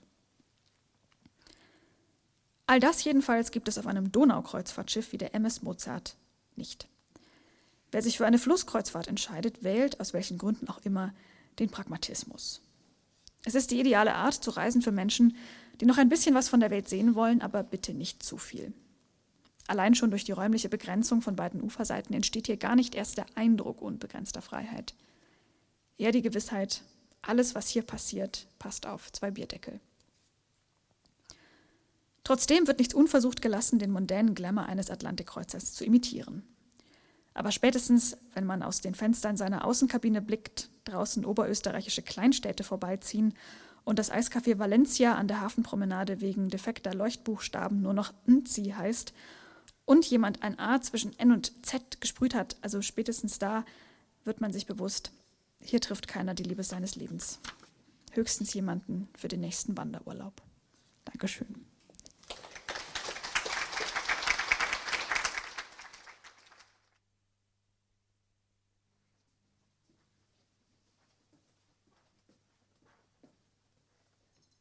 Fantastisch. Vielen Dank für diese wunderbare Reiseleitung, die eigentlich ihr übernommen habt mit den ganz toll ausgewählten Büchern. Ähm, es war eine große Freude, euch über diese Literatur ein bisschen näher kennenzulernen, ähm, vielleicht einen ungewöhnlichen Einblick auch über eure Arbeit und über, über, über in das Schreiben zu bekommen auch. Und ähm, tatsächlich fand ich jetzt das einen wunderschönen Abschluss mit all den Punkten, die ihr benannt hattet, ähm, diese Ambivalenzen, diese Verdichtung von Momenten hinter mir die Vergangenheit, vor mir die MS Mozart. Und ähm, deshalb danke auch an unsere tolle Reisegruppe. Ähm, schön, dass ihr Lust hattet, euch auf dieses Experiment einzulassen. Und ähm, bis zum nächsten Jahr sage ich nicht an euch, sondern an euch alle. Dann sehen wir uns wieder, denn ähm, die Literaturstipendien werden ja momentan quasi fast schon vergeben. Große Stapel an Büchern liegen schon auf den Schreibtischen und es wird spannend. Einen schönen Abend noch.